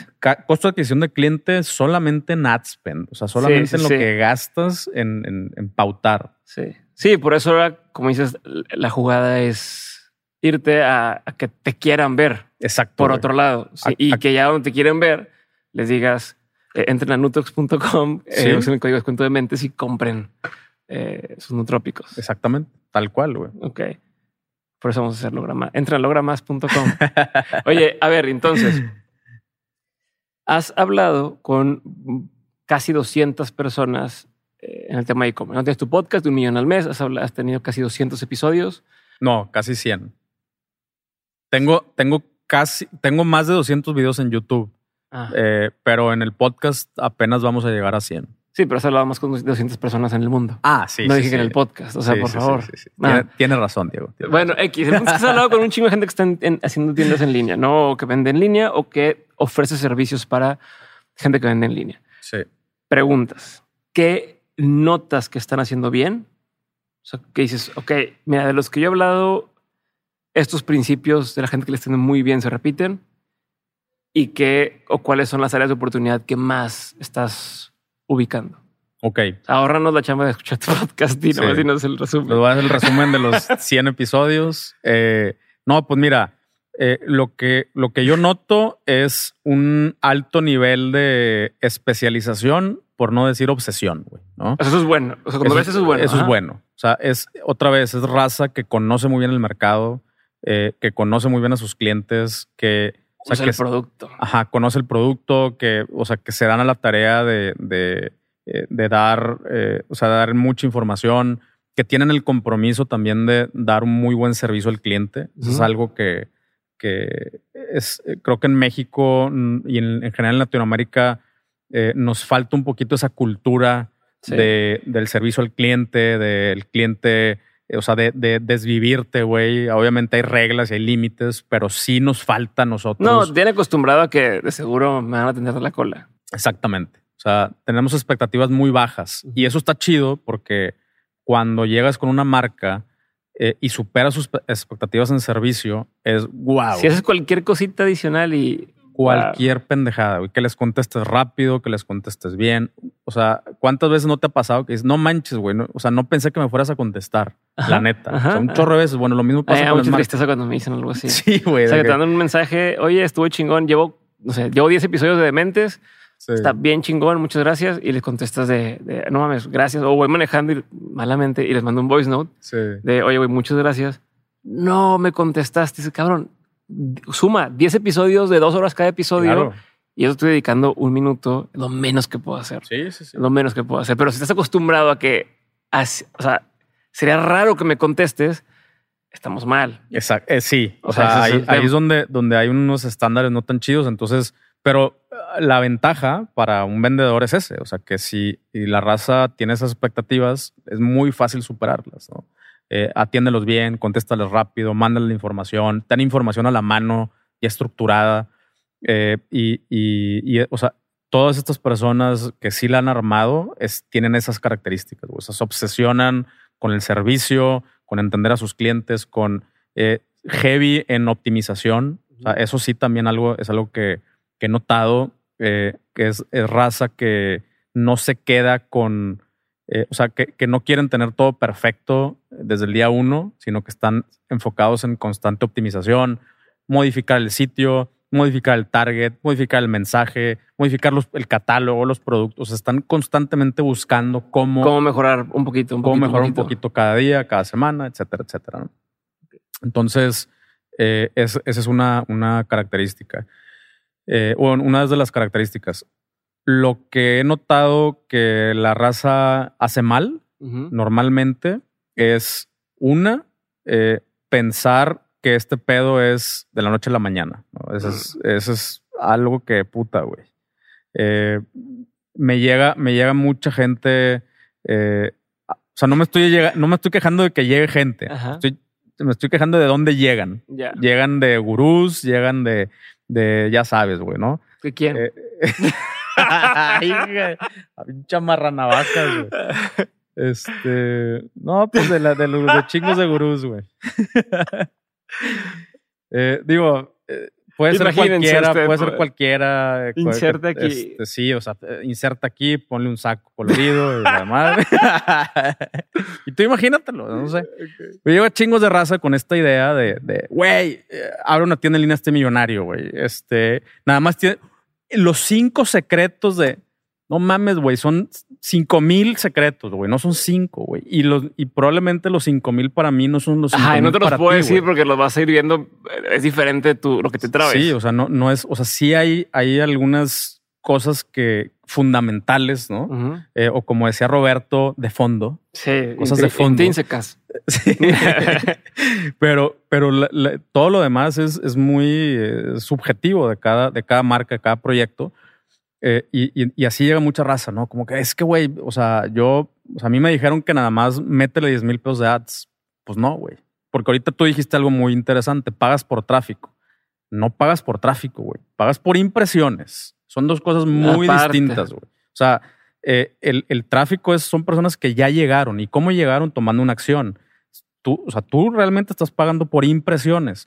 Eh, ese, esa impresión le apareció a una persona. Sí, la Y esa- impresión es que lo vio. Bueno, ni Lo siquiera que lo vio. no, ni siquiera que lo vio. Que apareció en la pantalla. Apareció, Esa exacto. es a- o sea, aparte. Sí, porque puede- te puede aparecer en un banner del lado derecho, Ajá. en una y página que te lo andas cuentan navegando como impresión. y, y, y ni siquiera le pones atención, ¿no? Entonces, eh, apareció en la pantalla una persona y de ese un porcentaje le van a dar clic. Eso, los que le dieron clic y acabaron en la página, ya se le considera como tráfico. Pero entonces es una mezcla entre, entre sí, generar impresiones, más generar un mensaje adecuado, Sí, en que el te momento ganche. adecuado al- a, la persona adecuada, ¿no? Ese es, ese es el, el, eh, como, como si jala. Y no es lo mismo que nada más poner Pero 10 mil entonces, para recapitular esa parte, dices lo que están haciendo mal. es que Te, es que te piensan- llega gente diciendo Ajá, o sea, piensan que es de la noche a la mañana Y y, que y es bien fácil eh, y que solamente tienes que tomar una acción o cinco pasos. o vestirte de eh, una forma. Ajá, exactamente, ponerte saco y la madre. Eh, entonces, e- ese pedo eh, no, no, no jala, güey. O sea, es, eh, es, es algo que, que otra vez es optimización. O sea, la clave para mí está en la optimización. Es, ok, eh, sí empieza siendo una sola cosa. Pero ahora ponle una más y ponle una más y ponle una más. Y en esa ponle una más se te pueden ir cinco años. O sea, eh, y, eh, otra, o sea, otra cosa que también veo que, eh, que o sea, como uno de los, de los, errores principales que comete la gente es igual no tener un conocimiento de, de, su propio producto y, y, y, o de su propio mercado. O sea, Em, entonces, esto lo he visto, pero un chorro de veces. Oye, pero ¿por qué vendes eso, güey? No, pues porque vi en un curso que, que China y entonces que eligiera cualquier producto y ya. Pues no. Y es el que me alcanzó, entonces fue el que traje. Ajá, güey, o es el primero que me apareció, o es el que tenía, no sé, y entonces ya se llenan de inventario y de repente ya no saben cómo comunicarlo, ¿no? Entonces, no, no nada más, eh, o sea, tampoco nada más es de, escoger lo que sea random. Y eso lo he visto también repetido un chingo, un chingo de veces. A ver, pero normalmente te toca tener conversaciones en tu, en tu podcast con gente que le ha ido relativamente bien, ¿no? Diferentes escalas, diferentes niveles, eh, pero que les ha ido bien. O sea, ¿cuáles serían algunas cosas que, a pesar de que les está yendo bien, si implementar les podría ir mejor? No sé, o, o herramientas que ya utilizan, pues dices, por lo general la entienden diferente o si la modificaran así o si hicieran así. ¿Tienes algún ejemplo de algunas de esas? Sí, eh, ahí te va. Eh, aquí, o sea, normalmente eh, a esa raza que ya le va bien, vamos a definir bien, ¿no? y, esta, o sea, esta definición te, te, la pueden comprobar otras personas que, por ejemplo, Está, acabo de grabar un episodio con una empresa que da financiamientos específicamente e-commerce, ¿no? Entonces yo le pregunté cuál es tu bottom line. O sea, para ti, ¿qué es una empresa bien eh, a la que ya le puedes prestar lana y su bottom line son 100 mil pesos? Que eh, generen 100 mil pesos, mensuales. mensuales. Y luego si le preguntas a otros es de que, oye, yo ando buscando negocios en los que invertir, pero qué pedo que no hay muchas opciones de personas que vendan más de 100 mil pesos, que esa es otra referencia. Entonces, eh, ahí eh, para mí bien, o sea, es 100 para arriba. ¿no? Eh, normalmente 100 eh, para arriba son, son temas organizacionales ya. O sea, ya perdón, perdón, pero que vendan o que se queden con utilidad. No, que vendan. O sea, eso todavía págale si tienes empleados o si tienes cosas, ok. Sí, nada más vendes. Pero normalmente alguien que vende menos de 100 mil pesos todavía no tiene empleados. Eh, normalmente todavía es un como one man show o, dos personas. No, vendemos menos de 100 mil pesos y tenemos somos 14 del equipo. bueno, es diferente, es diferente. O sea, pero el, el, en general normalmente son una o dos personas operando el negocio y son los dueños o los founders, ¿no? Ajá. Eh, y, y, cuando llegan a esa cantidad, empieza, o sea, ya hay necesidades de, de, crecer, güey. O sea, crecer en, por ejemplo, servicio al cliente. Si se te empiezan a acumular, ¿no? Clientes nuevos, eh, llamadas, pedidos diferentes. Pedidos, problemas, compras, eh, inventarios. Entonces, eh, pero bueno, de lo que yo he visto es un tema de, o sea, ahí de 100 mil para arriba empieza a haber ese tipo de problemas. De ya necesitan manos que se encarguen de la operación para que los founders sigan fijándose en la optimización, en cómo seguir mejorando las cosas, mejorando los procesos, mejorando los números, mejorando un chingo de cosas.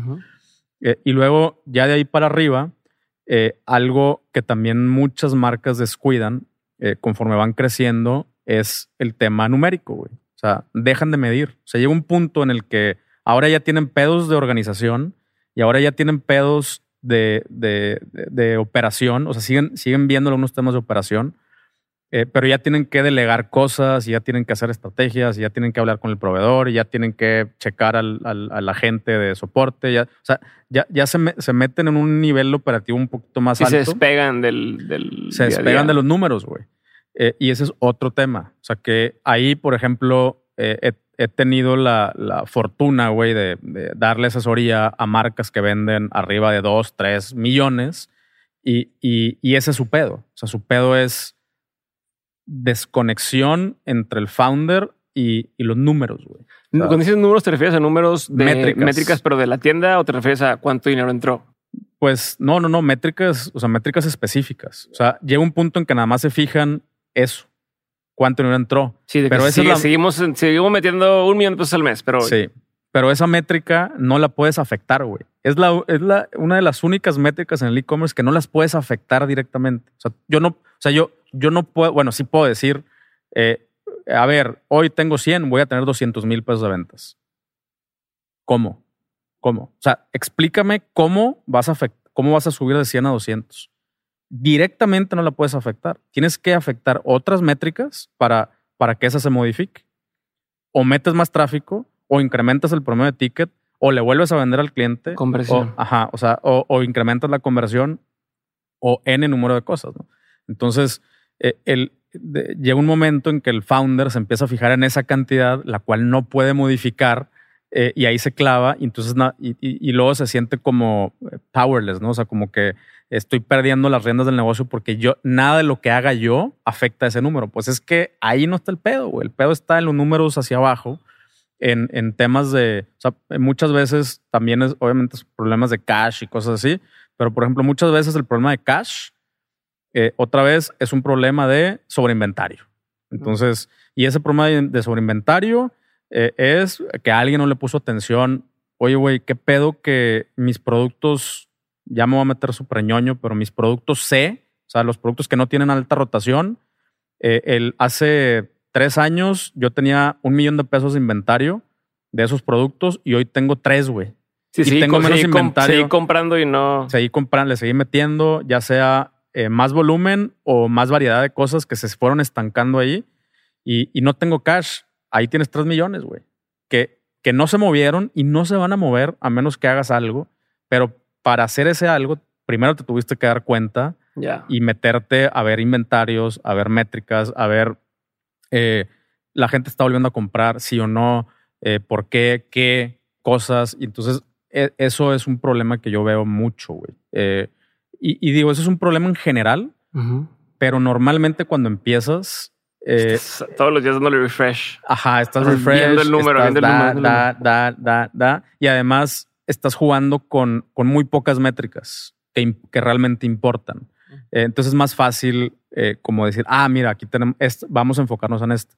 Conforme creces, el número de métricas va incrementando.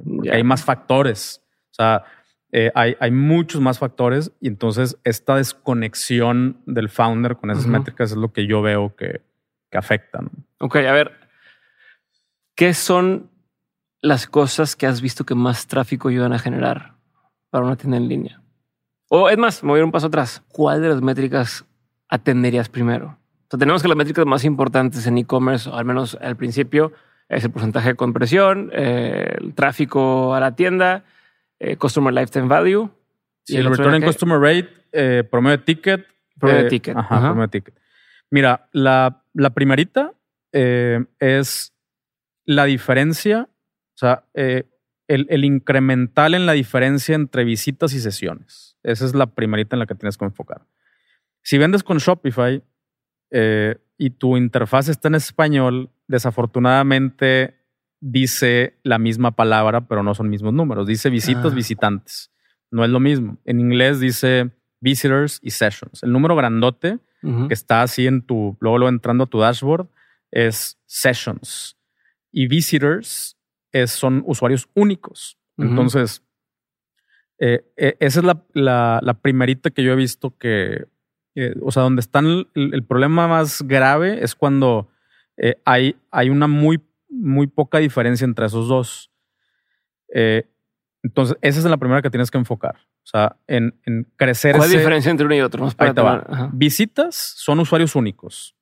Yo entré a Nutrox. Vamos a suponer que. Sí, aquí somos una, dos, tres, cuatro, cinco personas aquí. Somos seis visitas. Somos seis visitas. Somos cinco personas. Ah, perdón. Ah, Dije cinco. Bueno, uno, dos, tres, cuatro, cinco. Ok, somos seis, ya está. Somos seis. Eh, somos seis visitas únicas. Somos seis visitas únicas.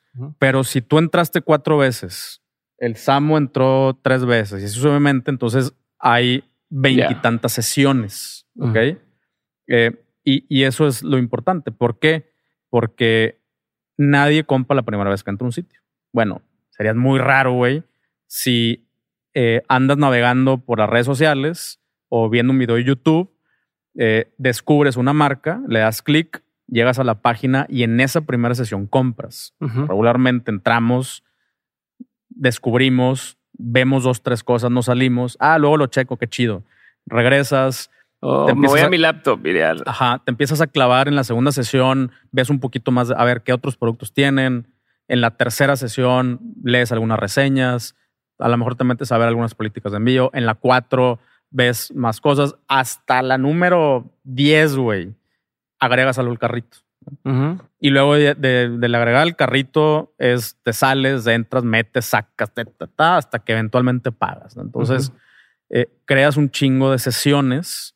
Entonces, cuando una página tiene muy poco diferencial entre las visitas y las sesiones, quiere decir que eh, esas personas, esas visitas, solamente entraron una vez Y les valió entonces no compraron. Porque nadie compra la primera vez. ¿Ok? Eh, Es lo que pasa con los influencers. Eh, Exactamente. O sea, si no hay un follow-up, si yo no tengo una estrategia, o sea, si el influencer no hace una estrategia de retargeting dentro de Ujú. su publicación, o yo, La vendedor, marca. Yo creo que, no yo creo que hago- la responsabilidad es de la marca. la res- sí, no. O sea, a ver, yo trabajo con marcas como con el podcast, por ejemplo, que les dices, a ver, güey, o sea, yo, yo uso tu marca, me gusta tu marca, la voy a recomendar. Pero una vez que la gente entre a tu página, es tu responsabilidad de, de que les vuelvas a aparecer en algún otro lado. No es mi responsabilidad, Sí, ¿no? Yo, totalmente. yo lo que estoy cumpliendo es con decirle a la gente, oigan, Nutrox, que es nuestra empresa, Descúbranme. está bien chingona, yo la uso, pruébenlo así, así, aquí está. Ya es tema de Nutrox el, el seguir persiguiendo, no es tema mío, porque Sí. yo ni siquiera puedo programar en tu en tu tienda. onda retargeting. Oye, retargeting y tal. Y yo, yo creo que como marcas deben de, de planear en su mismo presupuesto exigir y decir, a ver, güey, tú fulanito que eres este podcaster, menciona esto, pero aparte grábame un video que le va a aparecer a la gente. Después, una vez que entran a la tienda y salen, tiene que aparecer. O sea, como exigir cierto tipo de, sí, de totalmente. métricas para adquirir, como dices, clientes y no nada más de, ah, hubo chingo de visitas. Sí, sí, no, y, y ese, o sea, ese, ese mismo ejemplo eh, lo he visto con influencers, lo he visto con agencias, entre comillas, de marketing, que le dicen al cliente, no, mira, o sea, te generé, te generé tanto tráfico. Sí, güey, visitas, pero ya no regresaron. O sea, son un chingo, ya no regresaron, entonces no, no compraron. Y el, el- el siguiente escaloncito, eh, o sea, lo que normalmente sucede cuando empiezas a, a- a incrementar esa diferencia es el add to cart, porque esa es la segunda, o sea, el, el siguiente paso en el embudo es el agregar al carrito, ¿no? No, no pagar, es agregar al carrito. Y de hecho, el, el embudo de conversión eh, que te aparece en Shopify, que es agregar al carrito, iniciar checkout y pagar, o sea que sí pagaron, ese, esa se comporta igual en un chingo de tiendas que he visto. Igualito, güey. O sea, es. eh, se, se va partiendo por la mitad. Entonces, cuando la raza me dice, oye, pues es que yo tengo un punto 5 para irnos fácil porque ya sé que no eres bueno con los números. Ay, como quiera, nomás te va a ver. o sea, hagas lo que hagas, como quiera, nomás voy a hacerle así. Y, y- Sí, y sí, sí. estoy como el meme haciendo. Sí, entonces, sí, o sea, punto 5 de conversión. Es que nada más tengo un punto 5 de conversión. Ah, ok. Entonces, normalmente eso quiere decir que tienen un 1% en, en, en- en inicio de checkout y un 2% Claro. en, en agregado al carrito. O sea, si empiezas con un 2% en agregado al carrito, solamente un 1%, la mitad de ese Ajá. 2%, llegaron al checkout y solamente la mitad de los que llegaron al checkout al final pagaron. Entonces, y, y la raza se quiere enfocar en, en- en mejorar la conversión final, el punto 5, no, güey. Lo que Sí. tienes que afectar es el, el add to cart, que más personas agregan al carrito y, y- y entonces vas a tener una Sí, caída, una cascada. una cascadita hacia la conversión. Y el agregado al carrito lo afectas haciendo que las personas regresen muchas veces, que básicamente funciona como, como un rompecabezas, güey. O sea, eh, la primera vez que entras a una página, estás 10 segundos ahí. Entonces tienes una pieza del rompecabezas. Ah, ok, ya, son, son suplementos. Nutros. Ah, son suplementos. Ok. La siguiente vez que entras, dices, ah, ok, son, no son otrópicos. güey. O sea, ya, ya, ya entendí la distinción. La tercera es, ah, ok, y tienen certificaciones y ta, ta. Y la cuatro es, ah, ok, y la raza opina también. Entonces, le vas, Ya. cada que entras, vas, vas sumándole piezas a tu rompecabezas y ya cuando tienes el mapa completo o casi completo, es cuando dices, ok, ya voy a tomar una acción de, de compra, que la primera acción de compra es agregar al carrito. Sí. Em, entonces, pues sí, Eso es. eh, ¿Cómo acabamos en este pinche tema?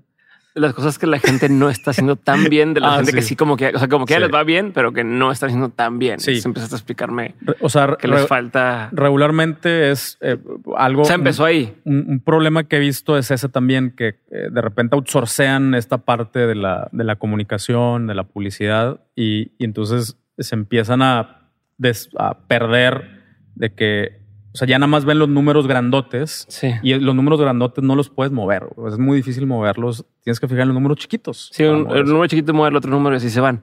Y lo otro que te estaba preguntando dentro de esta misma línea que estamos era eh, qué es lo que has visto que mejor funciona. O sea, porque te dije Ujú, antes ujú. de eh, antes de que mejor funciona, te dije qué métrica es la que me debo empezar a fijar. Sí. Y me hiciste todo Ah, este bueno. desmenuce. Ajá. Y lo otro es qué es de las cosas que, que tú crees que más funcionan. Y, y con esto me refiero a ads, newsletters, eh, blogs, apariciones en otros espacios, influencers. O sea, si digo, sabes que tengo 100 mil pesos de presupuesto, ¿en dónde miras que lo meta primero? Eh, ¿O cómo lo partirías? Ok. Eh, primero, de- definitivamente sí tienes, tienes que generar tráfico, güey. Pero que cuando ya generes tráfico, tengas las herramientas adecuadas para que ese tráfico regrese. Hay dos formas. Bueno, eh, sí, hay dos formas. A través de ads, eh, que es Facebook, Instagram, Google, eh, todas las. Google tiene como pinches 47 Sí. opciones, ¿no? Pero bueno, en general, ads de retargeting y la otra es a través del mailing. La raza, yo no sé por qué le perdió el fe al correo, güey, pero en todas, y aquí sí se los digo así, me vale madre, todas las tiendas que yo tengo o que yo administro, el canal número uno de ventas es el, es el correo, cabrón. Y, y está olvidado. O sea, me he topado con marcas que venden un chingo de lana, güey. Y no hacen email marketing. ¿Cuánto Este, más venderían? Exactamente, cuánto más venderían. Y, y en todas, o sea, en todas las mías vendemos, o sea, es, te estoy hablando de un, entre un 30 y un 40%. Sí, Porque, aparte es el canal donde no tienes que hacer público que estás dándole un beneficio a más gente, ¿no? Sí, Como la no. vez que esa que vendimos que eran compras seis botes de hack. ¿Te acuerdas de esa? sí, Yo- sí, sí, sí, sí. Vamos a seis botes de, y hay gente que sabías que ya, porque lo segmentamos y que sí compraban ten y se compraban por adelantado sus seis botes de hack. Sí, o sea, si es raza que ya sabes que les va a hacer sentido porque ya te compraron seis hacia atrás y, y les estás dando un beneficio bastante chido, pues es altamente probable que te van a comprar. A que si esos seis compras seis hacks, a, se los pones en Facebook, a la raza que no sabe qué es Nutros van a decir, ¿Y este ¿seis qué? de qué, güey? Así este O sea, pedo qué? que, que eso es lo que hace la mayoría de la gente, güey. O sea, eh, se van, o sea, se van a, a aventarle ofertas a, a raza en frío. Eh, y, y- y no, o sea, sin, sin que esa persona tenga la, la, la pieza, o sea, las diferentes piezas del rompecabezas. Ok, entonces regresando a tengo 100 mil pesos, me decías. Entonces, eh, yo lo que haría sería, e incluso antes de empezar a generar tráfico frío, que es el, Ujú. tra- es el, el tráfico normal eh, que segmentas en Facebook, personas de 25, 45 años que tengan, ese es frío. O sea, ese Ujú. es, eh, son, son eh, gente que no te conoce. es- Gente que no te conoce. Ujú. sí. Nun- o sea, que nunca ha visitado tu página. Pues antes de empezarle, de meterle ahí, yo ya tendría mis campañas de retargeting dirigidas a las personas que, una, que ya visitaron, dos, que ya visitaron la página del producto, Porque ahí te puedes ir dando cuenta cómo la persona se va acercando hacia, hacia la parte media del embudo. Tres, que ya agregaron al carrito. Cuatro, que ya hicieron su, eh, o sea, que ya metieron su info de pago. Y cinco, ¿Pero qué significa esto que dices? O sea, tu campaña de retargeting te refieres a, de, de eso en específico es, ads. se agregó al carrito, le aparece tal cosa. Se agregó tal, a eso te refieres. Sí. O sea, a la persona que nada más entró eh, a tu página y que le faltan piezas del rompecabezas, ¿qué le dices? Entonces creas dos o tres ads con esa información específica y, y se la pones enfrente Ujú. y regresan. Ya que regresan, ya sabes que esa persona tiene cuatro piezas del rompecabezas. Y, y- y entonces así le vas juntando más piecitas a través de los ads. Eh, y luego, en, en una, en una de esas sesiones, sí llevarlos a que te dejen su correo, güey. Eso es algo que también no mucha gente hace. Eh, y, y una característica que sí me he fijado en las tiendas que venden muy bien es que tienen varias estrategias o varias formas, forms, Ujú. de que las personas te dejen un correo. El clásico mero abajo, eh, que dice newsletter, nadie lo, o sea, Nadie nadie, te voy a decir. Mándame mails, por Ajá, favor. o sea, 0.05% de las personas van a llegar hasta abajo, güey. Ujú. O sea, nadie. El, mm, casi el 70% se quedan en tu en, en lo que se llama fold, que es la primera cosa que se te abre cuando le das clic a algo. Es Ujú. fold. Casi todo el mundo se queda ahí. Entonces, mándales un pop-up con una oferta. No tiene que ser una oferta de descuento. Puede ser, güey, te regalo un ebook. eh, o, güey, ¿quieres saber más acerca de X o Y tema? Eh, si segmentaste bien a tus personas y conoces bien a tu, a- a tu nicho, eh, entonces sabes, eh, deberías de saber qué ofrecerles que se les haga lo suficientemente interesantes para que te digan, sí, güey, ahí te va mi mail, ¿no? Eh, y a veces también puede ser una oferta. O sea, yo estoy apuntado a tiendas que yo sé que nada más me mandan ofertas, güey. Y no me importa. Es no, mándame más, güey. O sea, eh, entonces no hay pedo. O sea, yo soy fan de esa marca, mándame ofertas, no me ofendo. Man- me mandas un artículo, a veces lo leo. Me mandas una oferta, cuando traigo ganitas de comprar, lo voy a abrir Sí. a ver a ver qué andas, qué me andas ofreciendo, ¿no? Eh, entonces, eh, tener varias estrategias ya in place para captar correos, em, tener flujos de correos ya listos para enviarse. Por ejemplo, si la persona llegó al checkout, si la persona dejó un carrito abandonado, si la persona te dejó su correo, eh, darle un, par, un correo de bienvenida y más explicaciones. O sea, ya tener tu red, güey, tendida eh, y, y lo más eh, compacta posible. eh, o sea, que, que no se te, que se te escape la menor cantidad de gente posible. Y ahora sí le avientas, le avientas tráfico frío, ¿no? O sea, es, eso es en lo que, en lo que yo Porque lo- empezamos todos al revés. Todo mundo empezamos al revés, Entonces todas esas oportunidades se quedan ahí en balas al aire. Exactamente. Y no tiene que ser algo tan complejo. Puedes partir por generalidades, güey. O sea, no, gente que no me ha comprado. ¿Qué le quieres decir a esa gente que no te ha comprado? Y luego ya esa la puedes partir en gente que no me ha comprado y que ya agregó al carrito o que no agregó al carrito. Y luego esa la partes en que no agregó al carrito, que sí agregó al carrito, pero que no me pagó. Y la vas partiendo. Pero por lo menos que tengas un par de formas de... de es, mira, te voy a dar un ejemplo bien sencillo, güey. Vamos a suponer que esta es una tienda física. ¿no? Eh, y, y tú eh, vendes, eh, estamos vendiendo Nutrox aquí en nuestra tienda física. Ujú.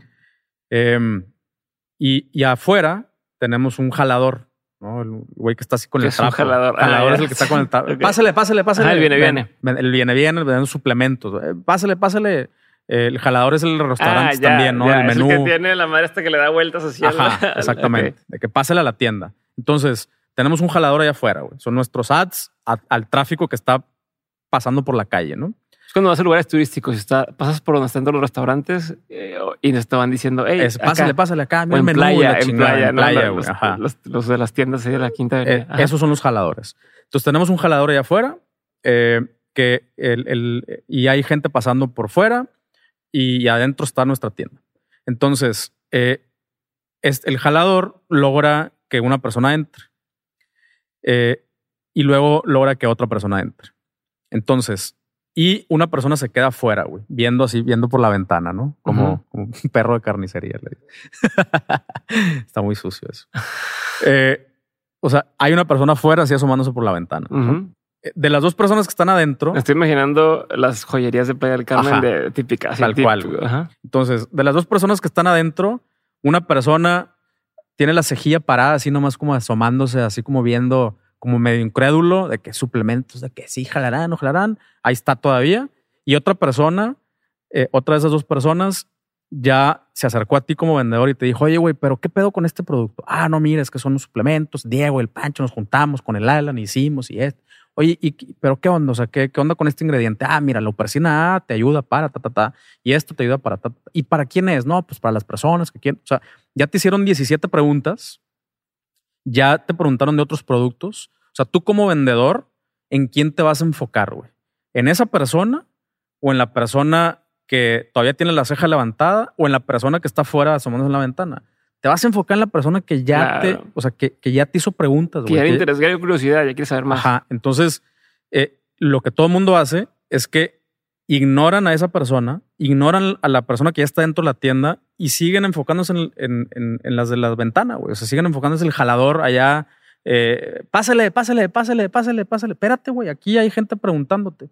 Ese es, así en términos generales, el, el error más grande que comete toda la gente a la hora de meterse al e-commerce. Chingón. Chaval, con eso vamos a pasar a las últimas partes de este programa. Sé que eres, eh, ahora eres un partner de educación de Shopify, ¿no? Eh, existen 20 partners en el mundo, tres están en Estados Unidos, es el primer partner de educación en, de Shopify en Latinoamérica. ¿Qué significa eso? ¿Cómo llegas a hacer, hacer eso? Porque seguramente, eh, y no sé si quieres compartir la receta, no, pero seguramente hay gente escuchando que es tu competencia, eh, que también se dedica a, enseñar a otros a hacer temas de tiendas en línea, a manejar tiendas para otros. Pero pues compárteme acá, güey. ¿Cómo llegaste ahí? ¿Qué tuviste que hacer? ¿Cómo te, cómo te conect? ¿Cómo es que te vean? ¿No? Para empezar, ¿cómo es que te, digan, güey, tú me interesas? No, lo mismo con Klaviyo. Oye, hay que cotorrear, güey, hay que seguir haciéndolo. Oye, con esas plataformas, ¿qué, qué hiciste bien? Pues mira, de entrada, eh, ser, o sea, es, es un, este es un tema de años, güey. O sea, eh, yo hace casi nueve años empecé a vender con Shopify. Hace siete años empecé a atender. O sea, ahí te va. El, el, el Head of Mexico, eh, o el día de hoy un gran amigo, eh, es, o sea, este güey empezó hace ocho años en Shopify como Head of Mexico. Entonces, este güey empezó a organizar eventos eh, meetups que le llamaban eh, y luego partner meetups de, de, o sea, primero meetups como para personas que quieren descubrir Shopify y luego otro tipo de eventos para personas que ya nos, que ya usábamos Shopify y que estábamos buscando qué más puedo hacer con la plataforma, cómo puedo vender yo mis servicios. Y entonces el primero que hubo, eh, o de los primeros eventos que hubo, ahí estuve, güey. y ahí estuve y, y fui el, la niña de los plumones, güey. O sea, mero adelante, haciendo chingos de preguntas eh, y, desde ahí eh, me empecé a involucrar y cosa que hacían, cosa que yo ahí estaba, eh, cosa que convocaban, ahí estoy. Entonces, hacerme presente en, los eventos de la marca por un tema, primero que nada, un tema de, de autoeducación, o sea, yo, yo estar, o sea, seguirme cultivando.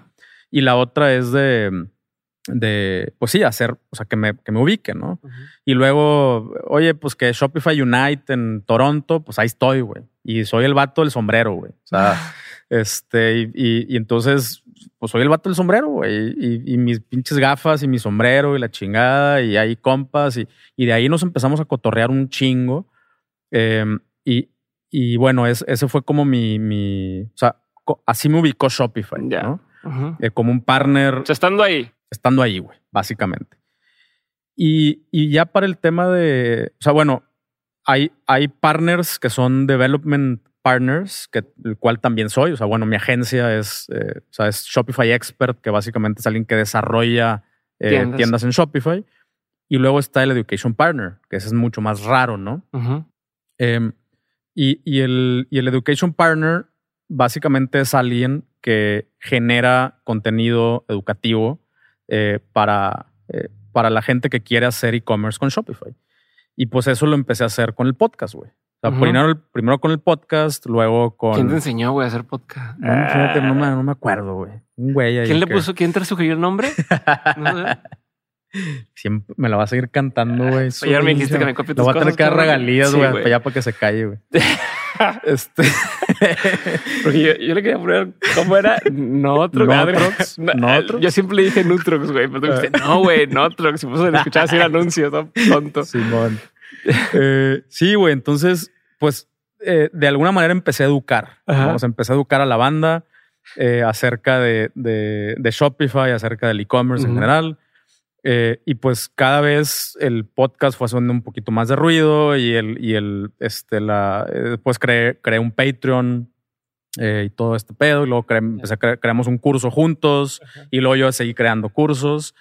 y, y, pues básicamente, bueno, para todo esto Shopify tiene una herramienta de, de tracking también. Y pues también se dieron cuenta, se, dieron cuenta que mm, viene mucha gente referida. Tráfico. Ajá, le generó tráfico a los sitios de sign up de Shopify, eh, que tengo muy buenos números en cuanto a sign up y la gente que se queda usando Shopify. Eh, y, y, pues ahí fue donde, oye, güey, ¿qué pedo? ¿Qué estás haciendo, güey? No, pues ya no nada más soy un partner de, de, de desarrollo, ya también estoy educando a la gente, güey, ¿no? Es una pendejada. o sea, de cierta forma, eres partner gracias a que te dije lo de hacer el podcast. o sea, gracias al curso de tu podcast al siguiente nivel, hoy eres eh, expert y algo así, algo así, la neta, algo, algo así. Pero sí, güey. Eh, entonces. que eh, ojo, algo, perdón que te interrumpa, pero a ver, algo que sí vale la pena recalcar. Y, y a lo mejor no estás diciendo tan obvio aquí, pero es que yo te enseñé, no, no, que, que lo que tú has hecho muy bien es no solamente, oigan, hagan Shopify, no usen Shopify o vendan en línea. Es ok, vendan en línea por esto, por esto y por esto. Es la herramienta que yo te recomiendo y así es como se usa y luego y así es como la haces para vender más y vender más. Entonces, hablando de tráfico y, y clientes y demás, tú lo estás llevando a Shopify personas que luego contratan con ellos para hacer su tienda en línea y siguen usando la plataforma y siguen generándole un beneficio. ¿Qué pasa hoy? Que en este, por este mundo y mame de los influencers, está esta gente que hoy te dice, haz A, mañana te dice, haz B, pasado mañana te dice, ahora te recomiendo C. Y entonces no hay esta línea o esta continuidad y, y no están pudiendo sacarle o como se como cosechar todos los beneficios de decir, sabes que bueno, yo me enfocar en esto y te voy a enseñar las formas de hacerlo y, vas como entrando hacia esa línea. No sé. Sí. Además quería recalcar eso porque me está escuchando y, que puedan usarlo de referencia como para decir, pues yo hablo mucho de newsletters y quiero enseñar, bueno, pero me voy todo el caminito completo para, para de entrada que crezca. O sea, de entrada yo, o sea, yo te diría que pues o sea, tengo la ventaja de que primero que nada yo, yo lo hice, o sea, yo, yo empecé como merchant, yo empecé como vendedor. Eh, entonces, eh, sí, o sea, eh, cuando te educo o, cuando te doy un algo es porque yo ya lo probé, porque yo ya lo usé, porque yo te puedo decir qué, qué me funcionó a mí, qué no me funcionó a mí, qué le funcionó a un cliente, qué no le funcionó a un cliente, porque también por mí han pasado muchas empresas que, que, que, la, han, que la han armado chido en, en sus e-commerce entonces, lo que yo digo es, es eso, ¿no? Eh, y, y sí, eso que dices, güey, es bien común, güey. Hoy te digo, haz dropshipping, mañana te digo, eh, compra un departamento y, y, lo puedes rentar en Airbnb, como si fuera bien fácil, güey, ¿no? Este, entonces, y mañana te digo cripto y mañana te digo otra cosa. Y mañana estás haciendo videos en Reels de bailando. Ahora, uno, dos. Si alguna vez me ves haciendo eso, dame un putazo, te doy permiso, por favor. A mí también. A mí también. este... está, Simona, te está presionando para que empieces a hacer reels, güey. Ya le dije, lo que quieras, o sea, calzones si quieres, pero, ese de apuntar algo, no. Ajá, este, Cuatro métricas de Shopify. eh, eh, eh. no, ese no, ese no. Eh, ¿Cómo ven si cortamos ese clipcito que acaba de hacer y lo convertimos en uno de esos reels. ah, bueno. Ah, este, bueno, entonces, sí, eh, güey, pues básicamente es eh, así es como, o sea, estos güeyes se dieron cuenta que, o sea, digo, no es que no se hayan dado cuenta, güey. Es otra vez Shopify, eh, para empezar, acá en México era un one man show, ¿no? O sea, era, era mi, compadre, güey, echando madrazos con los partners, con estos, con los otros, con alianzas, con acá, con allá. Y hasta que ya eh, hace sentido para Shopify el tamaño del mercado que hay aquí en México y en Latinoamérica, empiezan a armar un equipo y, y, pues ahora sí, eh, como, o sea, como dices, ok, una cosa es eh, hacer una cuenta en Shopify y, y, otra cosa es vender con Shopify. hacer una cuenta, sí, cualquiera lo puede hacer. Eh, pero luego, ¿qué pasa mucho? Que también desde hacer la cuenta, eh, te empiezan a preguntar cosas Shopify, ¿no? De que, ¿cuánto vendes? Y vendes a otra plataforma y entonces la raza se empieza a poner nerviosa. Y luego ya entran al dashboard y, entonces te empiezan a preguntar, pon tu producto, eh, pon el ah, precio, compara la pasarela, el costo, la pasarela. ¡Ay, no sé qué pedo! Ah, bueno, ahí es donde entro yo, güey. Oye, a ver, antes de que hagas tu cuenta con Shopify, güey, tienes que seguir estos pasos, güey. Tienes que tener esta información a la mano, ¿no? Una, dos, tres, cuatro. Ahora, ya que hiciste tu cuenta con Shopify, ahora hay que hacer esto y esto y esto y esto. Y así le sigues. Em, y eso es lo que yo he construido como, eh, en, en- en muchos formatos, en cursos, en webinars. Explícame este ecosistema nada más antes de pasar a las preguntas concretas. Ok. Porque tienes hoy, o sea, está un millón al mes, está Builders TV, está Onward, la, la agencia. ¿Qué existe y a qué puede tener acceso la gente? Ok. Bueno, mira, después de un Hazme chingo de, des- después de un chingo de pendejadas que hice y de, y de cambios de plataformas, este eh, llegué, o sea, de iteraciones, optimización. Sí, ¿Cuál no fue tu peor pendeja- fracaso en Sí. eso? Fracasé en la plataforma y ahora Sí. Bueno, eh, acabé en esto, güey. Un millón al mes, que es el podcast, es el, el lugar donde tenemos conversaciones con personas que se han ido por el camino de... ¿Quién te, lo, quién, quién te lo produce? Vamos a ver. O sea, para cuando salga esto, ¿quién te lo está produciendo? Pues ustedes. Ah, la ok, neta. Lab, perfecto. Eh, y bueno, la- la- ¿Qué es un millón al mes? A ver, Un entonces. millón al mes es, es, un, es un espacio en donde tengo conversaciones. Además, estos episodios donde metemos product placement a lo pendejo. Todos son, todos son anuncios, pero bueno. Eh, es, es un, es un espacio en donde converso con personas que están en el camino del comercio electrónico, básicamente. ¿no? Y, y así como tú me estás preguntando a mí, yo le pregunto a esa raza. Entonces, eso es el podcast. Hasta ahí, ahí, se, ahí se- voy a enfocar el podcast, donde hablemos de... O sea, eh, son gente que vende y gente que tiene servicios que tiene servicios para ese tema. ¿no? relacionados al comercio electrónico, pero que están en el mundo del comercio electrónico. ¿Para ¿no? quién es? Eh, ese es para. eh, es- lo, lo chido del podcast es que aquí sí es, es para personas de cualquier nivel, güey. O sea, estás empezando y estás buscando eh, conocer los conceptos del e-commerce, vete a los primeros 20 episodios. Ahí es un es el ABC del e-commerce.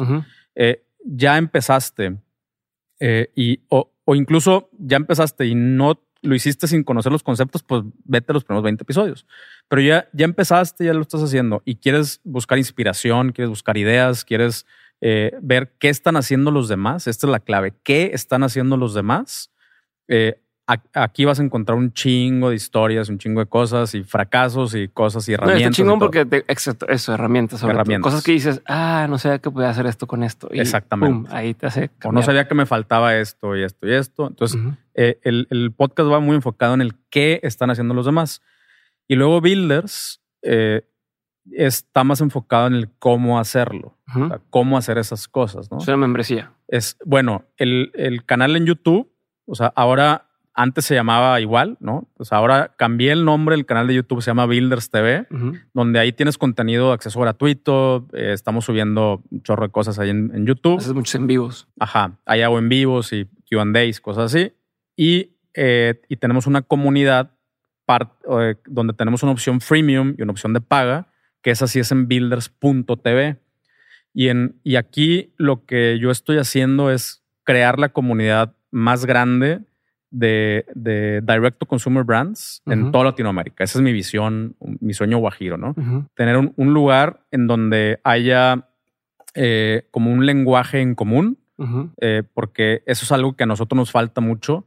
En Estados Unidos tú buscas un concepto y hay un consenso, ¿no? Entonces, y hay, entonces hay, hay gente que dice eh, affiliate marketing. Ah, Ya sé ok, qué es. ya sé qué es. Entonces, y yo le sigo diciendo así y se crea mucho contenido alrededor de ese concepto. Eh, Lo, lo- quienes lo han hecho Mm. bien en Latinoamérica han sido los coders. ¿no? o Ajá, sea, ya, ya se formó cierto consenso, ya Exacto. está el quién es quién, todo eso. Bueno, en el e-commerce todavía no existe ese consenso eh, y es, es lo que quiero que suceda en, en esta comunidad, que haya un lenguaje en común, conceptos en común, herramientas en común, donde se pueda seguir creando conocimiento alrededor de estas herramientas y, y- y donde puedas tener acceso a información, eh, a, a cursos, a contenido, a... eh, donde- apalancarte incluso de plataforma. No es lo mismo que le digas al- a este güey de Klaviyo, oye, haznos un, o sea, no sé, ven y ayúdanos o danos un precio especial y demás. Y no hay nadie. Ah, somos tantos en este espacio, esta comunidad. como ves? Sí, dan o sea, ofertas especiales, eh, re- eh, feature requests, ¿no? De, de, oye, esta, esta app no tiene una función,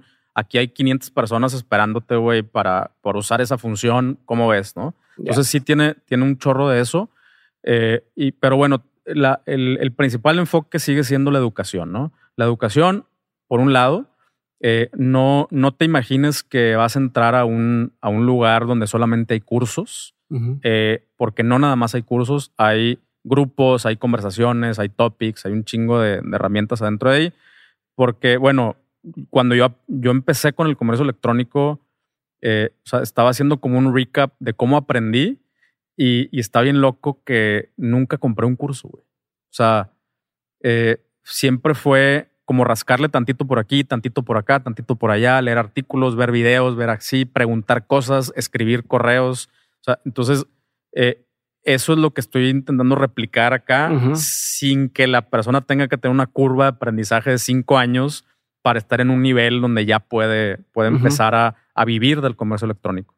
Y, eh, y, la otra parte importante es la, la, comunidad, ¿no? Donde hay, ahorita de hecho, eh, estamos haciendo segmentación, o sea, hicimos grupos de personas que no han empezado, que tienen sus pedos, sus eh, miedos, sus, todas sus cosas, personas que ya empezaron pero que venden menos de 100 mil pesos, personas que venden más de 100 mil pesos, este, este numerito que, el que hablamos hace rato, y, y, y, el siguiente paso es a cada quien darle, darle contenido, darle tips de acuerdo a sus propias etapas. Eh, y este es, este es, Builders TV con versión YouTube y Builders.tv en internet. O sea, si ponen en, en el URL Builders.tv, los manda directo a Exactamente. la, la comunidad. Es, es algo así como, como un do it yourself, pero más bien como vamos a, vamos a hacerlo en bola, güey. Vamos a hacerlo juntos, güey. Vamos a hacerlo en bola, ¿no? Ese, ese es el concepto de la de builders.tv. Y Onward, eh, vamos onward.com, pues es mi agencia. Quieres que alguien que ya lo hizo muchas veces lo haga por ti, eh, y, y, ahorrarte tiempo y ahorrarte curva de aprendizaje y salir a mercado. Y ahorrarte lana, sobre todo. Y ahorrarte mucha lana también, prueba y error y todo lo que tú quieras. Bueno, este, o sea, tenemos una agencia en donde ya puedes eh, pedir, o sea, tenemos varios servicios, desde crear tu tienda, ayudarte a lanzar tus primeras ads, ayudarte a, a configurar este mailing, ¿no? De lo, que hablábamos, todo ese pedo, ayudarte a armar tu customer service, el help desk y chingo de servicios relacionados a, y aquí te ayudamos con las pasarelas, con la logística, con apps, con funciones específicas y todo, pero te lo hacemos. Chingón. Ahora sí. Bueno, no, antes, nada más antes de pasar a las preguntas concretas. ¿Qué vamos a hacer eh, a partir de que salga este episodio? Seguramente ya lo pueden encontrar. Vamos a hacer un programa juntos. Se llama Logra Más. Entren a logramás.com y van a poder encontrar todo ahí. ¿De qué vamos a hablar, Pancho, en este programa? Pues eh, todo el tema de productividad, organización, un poquito de, biohacking, no, bueno, yo no tanto, vamos a traer invitados que sí les sepan chido el tema, pero yo creo que todo lo que está alrededor de, eh, fíjate que una de las cosas como muy recurrentes dentro de esta comunidad de builders es, ok, sí, güey, pero ¿cómo me organizo? Ok, sí, güey, pero ¿cómo encuentro el tiempo para hacer esto y esto y esto y esto? Eh, y entonces sí veo que hay un problema, ¿no? De, de como a poner prioridades, eh, de, de, organizarte, de, cómo ser, cómo enfocarte, de todo, se va a de todo eso se va a tratar. Y como eh, aclaración, ni Pancho ni yo somos de esos mames de, trabaja 24 horas mm. y productividad significa, entonces creo que es una forma fresca de atender esto y la onda es lograr más de lo que quieres lograr. Sí, sin sea lo que sea. Sin sacrificar tu estilo de vida, irte de camping, irte con los niños, irte con, o sea, a huevo. Perfecto. Entonces, logramas.com y pueden checar, es .com, es .mx. No me acuerdo. Ahorita, ahorita, en este momento va a entrar una voz de Diego diciendo la página correcta, logramas.mx. Ahí está. Ya que ahora sí, este, ahí va. Em, ahora sí, preguntas concretas, Pancho. Ok. Pregúntame uno cuál ha sido uno de los peores consejos que te han dado. Ala, yo creo que uno de los peores que me dieron fue, más bien fue una, como ya sabes, de estas frases así súper trilladas de, eh, prefieres ser, ¿cómo era? Prefieres ser eh, cabeza de ratón o cola de león, ¿no? O sea, como, eh, sea, no, o sea, prefieres no tener socios y irte, irte tú solo, aunque seas un ratón, o prefieres ser uno de tantos en una sociedad o en un whatever. Y a la madre, qué equivocado, güey, estaba esa persona, ¿no? O sea, la neta, ahorita más que nunca, eh, eh, eh, o sea, le estoy entendiendo al valor de tener socios, de tener aliados, de tener grupos de personas que, que trabajemos en un fin común. Em, y, o sea, digo, si te pones a pensar, los Jeff Bezos y los Elon Musk del mundo tienen, o sea, tienen una participación tan pequeñita, güey, de, de, o sea, son cola de León, güey.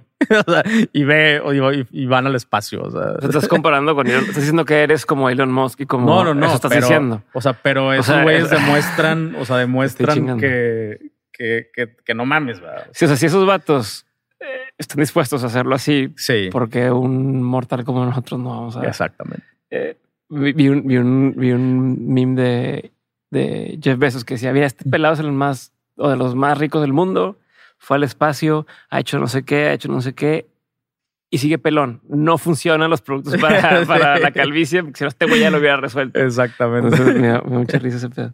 Este, pero bueno, entonces ya que te comparaste, después de que te comparaste con, con Elon Musk y que dices que eres igual que Jeff Bezos, Ajá. Eh, segunda pregunta, ¿cuál ha sido uno de los mejores consejos que te han dado? Uno de los mejores chinga, te voy a echar flores sin querer, güey. Pero la neta sí empezar un podcast, güey. Ah, sube el volumen, que se, grabe bien, grábale la cara. Este, chinga, ya me, me dio un balazo en el pie, güey. ¿Qué, qué, le hago?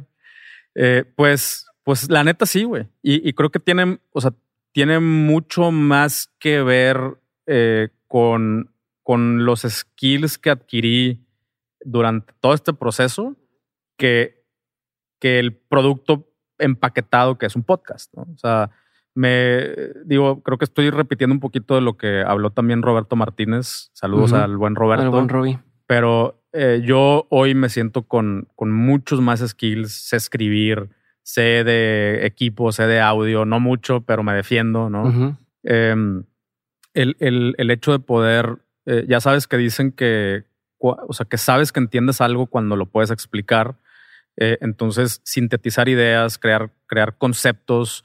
Eh, tuve, tuve la oportunidad de, gracias a este pedo, por ejemplo, de, de darle clases, güey, a los maestros de negocios del TEC de Monterrey, cabrón. O sea, y, y, y, no lo hubiera podido hacer si no hubiera antes adquirido todos estos skills de cómo acomodar ideas en una, de una manera lógica, cómo aterrizar conceptos que aunque no le estaba hablando a, a personas que, que, o sea, que chavitos, güey. O sea, estás hablando maestros de negocios, cabrón, ¿no? Pero eh, aún así hay muchos conceptos que pues ellos desconocen todavía, el, mundo del e-commerce.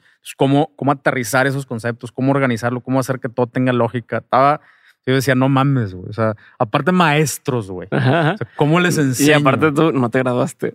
Aparte no me gradué eh, y, y, todo lo que tú quieras. Pero bueno, o sea, aquí está un pelado que nunca se graduó de la universidad. A, ustedes, maestros universitarios, explicarles qué onda con el e-commerce. Sí, no, y les gustó, o sea, les gustó chingo, la neta, me, me, me dieron muy buen feedback, me invitaron a dar unas clases, de hecho, al TEC. Eh, y, y, otra vez, o sea, es, es el, los skills que adquirí en todo este proceso eh, creativo de, de, de, o sea, de síntesis, de todo eso, que, que creo que es de las mejores cosas que he hecho. Qué chingón. Eh, entran a tu podcast este, y cómprenlo. No. Em, siguiente.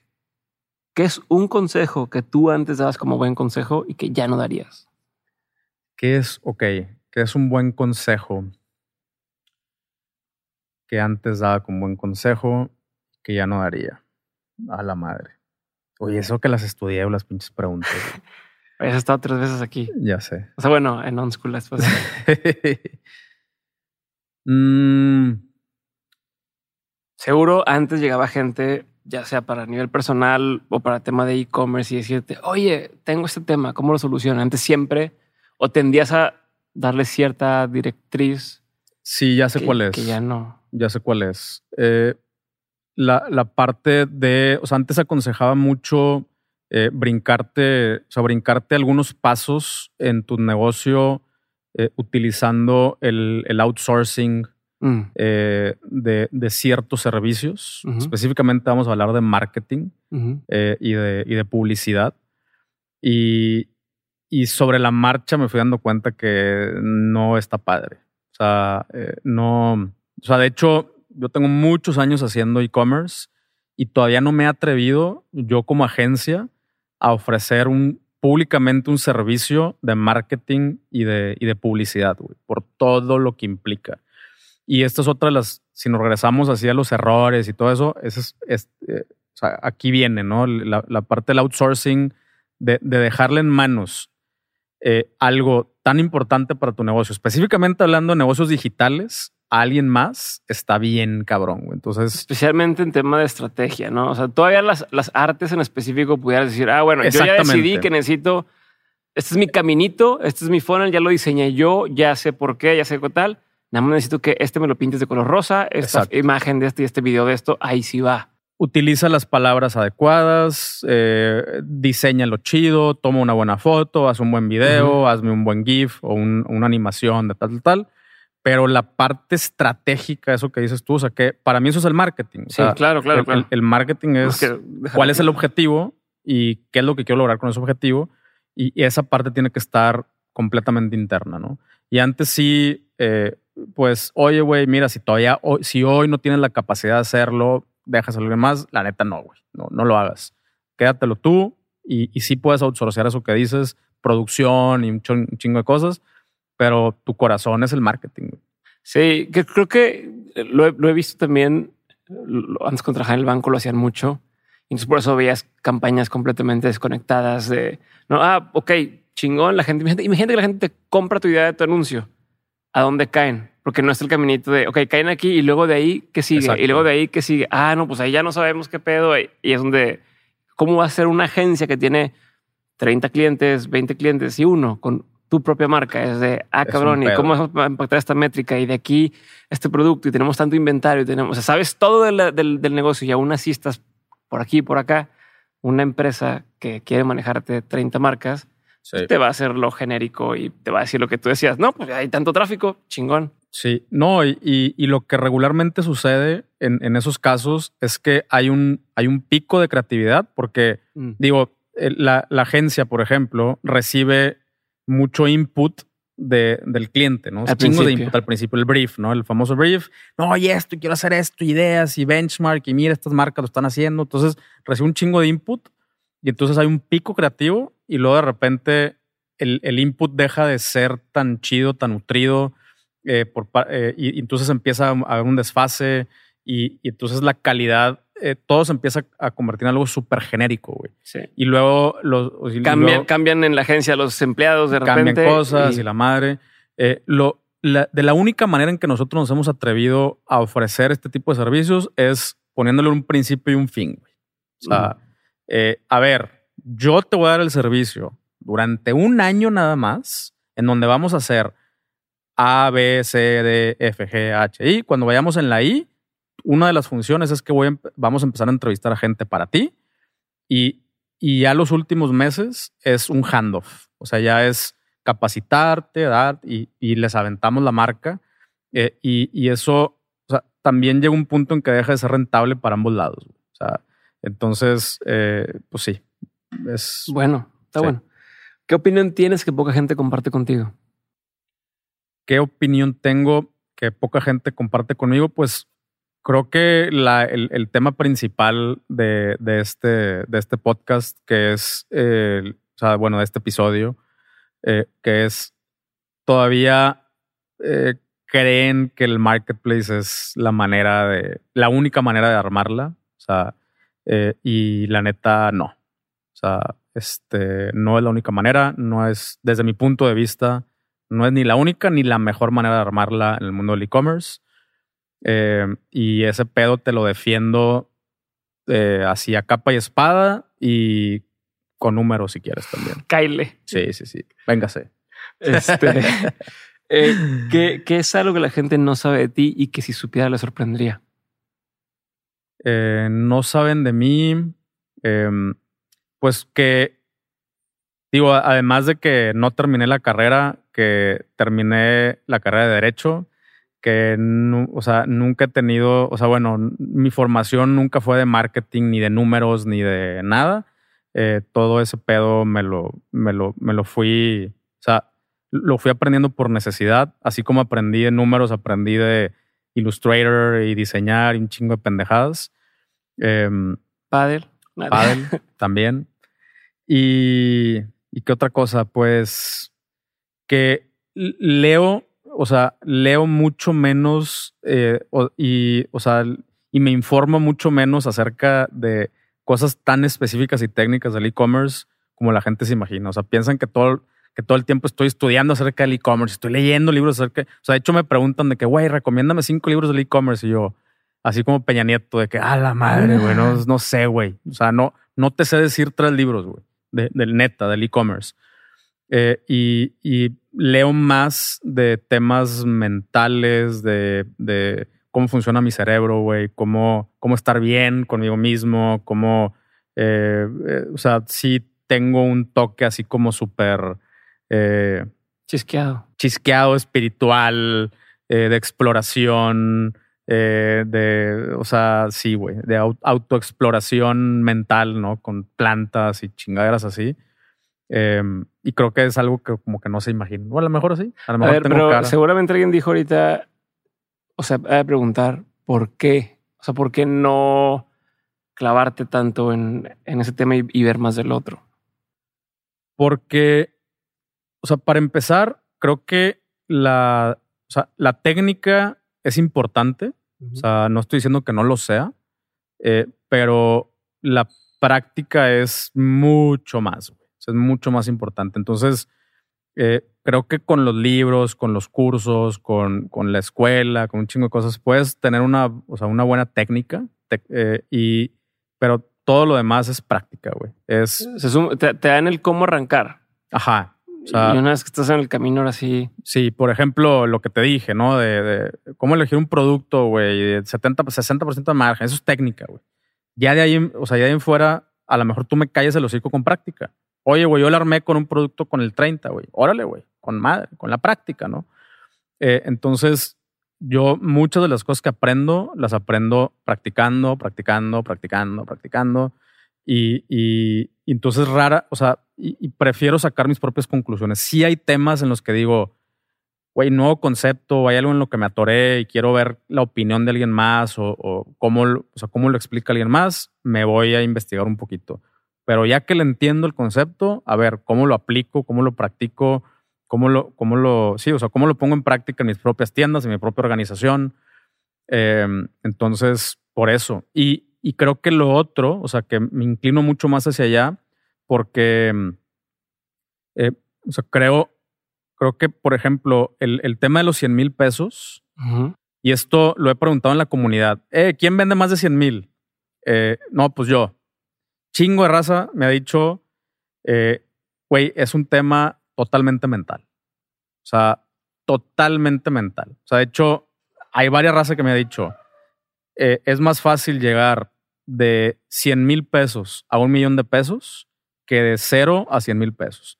Hay un pedo mental, güey. O sea, que, en este pedo mental es, te empieza a dar el síndrome del impostor, piensas que eres el único que puedes hacer eh, este craft, ¿no? Y que nunca lo vas a poder delegar y que si se lo pasas a alguien la van a cagar y, todos esos son pinches bloqueos mentales eh, y, y, pendejadas mentales que traemos y, que, ahí nos tienen, güey. O sea, nuestro techo es, son esos 100 mil bolas. No sé por qué esa cifra, pero bueno, alrededor de ahí.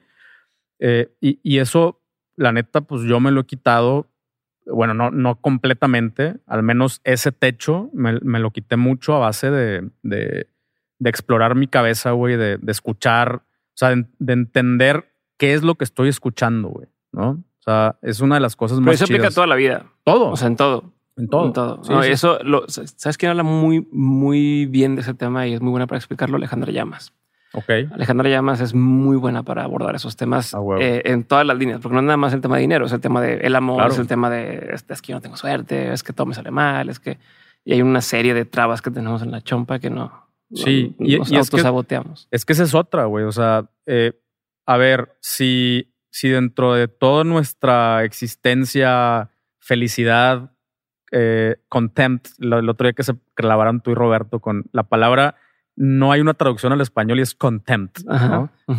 La traducimos contento, pero no. Contempt es chido, güey. O sea, ahí estoy. O sea, de aquí no me muevas, ¿no?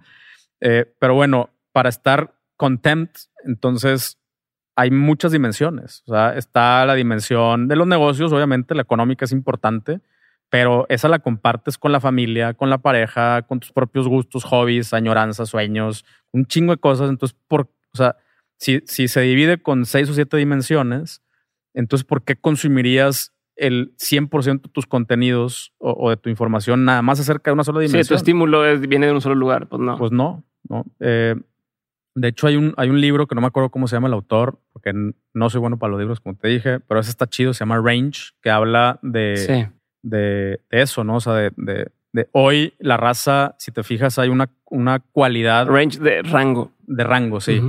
Eh, que, que hay, o sea, hay una característica de mucha raza eh, que, que, o sea, que son, se les puede definir como exitosos y es que tienen un rango muy amplio de, de, conocimientos, ¿no? O sea, y, de, o sea, no nada más son, eh, se clavan en una sola cosa, hacen un chingo de proyectos diferentes y eso va alimentando todo. Sí, el libro es de David Epstein, se llama Range.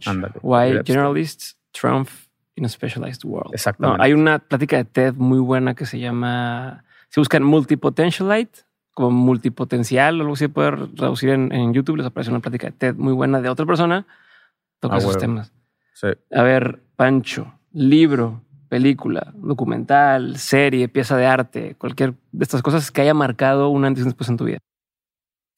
Eh, este ya me lo habías preguntado y estoy intentando pensar si desde hace tres años por acá hubo otra. cosa. En ese momento me dijiste la de las. Este... En ese momento te dije Matrix. No, de libros me dijiste las de este güey. El, Carlos Castaneda, las enseñanzas de Don Juan. Ajá, y Matrix. Em, híjole, pues yo, yo creo que de, allá, de allá para acá, eh, de algo que sí he consumido un poquito más ha sido onda Ryan Holiday, eh, estoicismo, eh, como sí, o sea, es, ese creo que sí soy, no me considero un estoico, pero creo que de hace tres años para acá sí soy más estoico. O sea, sí he, tenido algunas, eh, o tengo algunas prácticas, algunos hábitos. Ya no me estreso tanto por, por las cosas, me preocupo menos por, por la lana y no quiere decir que, que cuando la raza dice que no te preocupes por el dinero porque tiene un chingo, yo no. O sea, eh, yo, de hecho, en este momento, así en, en, este momento, mientras estamos grabando este episodio, estoy. 27 de julio. Ajá, 27 de julio del 2021, estoy all in. Estoy all in en mis proyectos de, de lana, ¿no? O sea, no. Estoy invertido ahí. Ajá. O sea, tengo todo mi dinero, todo mi cash está metido y, y no tengo así como colchón financiero, ¿no? Eh, y, y, y, aún así no me siento mal, o sea, me siento bien, eh, confío en muchas cosas confío en mi capacidad, confío en mi equipo, confío en, en, la, el network que estoy creando. Eh, y entonces no es así como que, ay, no te preocupes por el dinero. O sea, pero bueno, me acuerdo un chingo de un, una frase que me dijo un botones, güey, en, en, un hotel que me quedé. Me dijo, fuimos platicando de, mi, de la recepción al cuarto y no sé por qué chingos acabamos hablando en un tema así súper profundo. Y el vato me dijo, güey, es que la neta es que siempre sale. Yo, ¿cómo? Sí, güey. O sea, o sea, nos preocupamos un chingo por un chorro de cosas y todo. Yo tengo hijos y todo. Pero yo ya me di cuenta que al final del mes siempre sale. Y ese pedo se me clavó así. Es muy, muy la onda del estoicismo. Eh, entonces, eh, yo creo que ese, esa. O sea, no hay un libro en particular. Hay varios de este güey que me he chutado. Eh, pero, pero sí en general. Y, y, no nada más de Ryan Holiday, me he echado los, los, los originales, ¿no? Las conversaciones, Marcos Aurelio y todo eso. Eh, y entonces esa, esa, filosofía o como le quieras llamar, eh, sí, creo que sí me ha ayudado un chingo a estar en un mood más así. Eh, también apreciar lo que tenemos. sí, o sea, me armé un vehículo de camping así pasado de lanza. Bueno, para mí pasado de lanza. ¿Cómo se llama la cuenta de Instagram donde subes esas cosas? Se llama México Overland. Overland es un concepto de descubrir lugares en tu vehículo y acampar y poder estar ahí varios días. Eh, Santiago, cada que ve una Jeep, Pancho, ah, Pancho, así lo sí, de moda. Sí, es muy, es muy característico.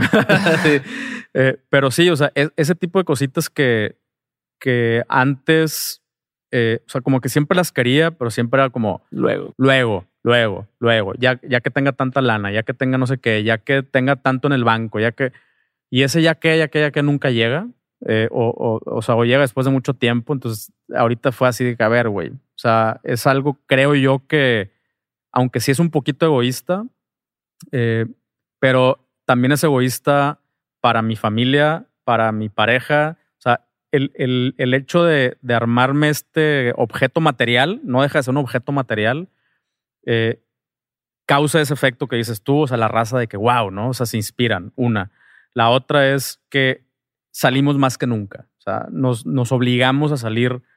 Eh, no, se nos antoja, no nos obligamos, se nos antoja salir más que nunca. O es una excusa para salir. Es una excusa para salir. Eh, y ahora ya se extendió eso a mis papás, a mi hermana, a mis amigos San Martínez, güey. Ver a Martínez en el monte, güey, es de que ya, güey, eso lo vale todo, güey. Para que no sepan, Martínez es uno de los fundadores de la cerveza finísima. Ya estuvo en Dementes, Alejandro Martínez, sí, pues lo buscan. Sí. Tiene una película en Netflix también. Entonces, sí. y ese cuate ahora se la pasa yendo ya, al monte. El vato antes decía que había nacido en, en la intersección entre, entre Calzada del Valle y Calzada San Pedro. Hoy te dice que nació en el monte.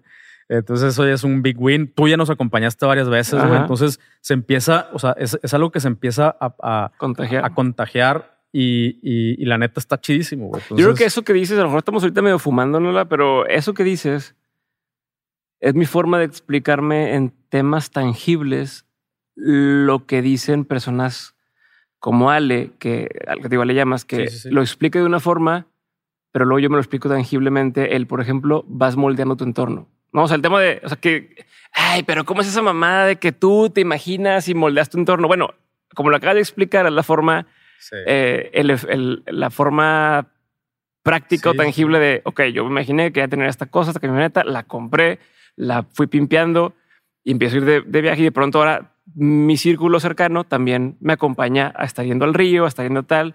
O sea, y de pronto ya vives el tipo de vida que quieres vivir, ¿no? Esa es la forma. Eh, si, si no crees en, sí. en, estos temas más chisqueados de, de sí, este, no. Sí, la raza piensa que es Doctor Strange, o sea, que con la Ajá, mente exacto. se modifica y no, mágicamente. No. El yo por eso me encanta lo que dice Stale, de, de, yo le compro 100% lo que dice. A veces hay gente que necesita que se lo expliques sí. de una forma así más aterrizado que, ah, a eso se refiere. Chingón. Sí, y, y además, o sea, eso mismo, eh, de, de, de, una manera indirecta eh, y no, no, o sea, no, no provocada y no estratégica, pero sí de una manera indirecta alimenta lo otro, güey, porque, o sea, a final de cuentas, ¿por qué alguien se quiere meter al e-commerce? O sea, ¿por el dinero? O sea, sí, pero creo... Como un lo, medio. Eh, ajá, como dinero como un medio ¿Para qué? Para tener libertad, güey. ¿Libertad de qué tipo? Porque hay un chingo de formas de tener libertad. Yo creo que libertad de ubicación, ¿no? Libertad de, no tener que estar eh, físicamente en un lugar determinado para poder cumplir con tu misión o con tus cosas.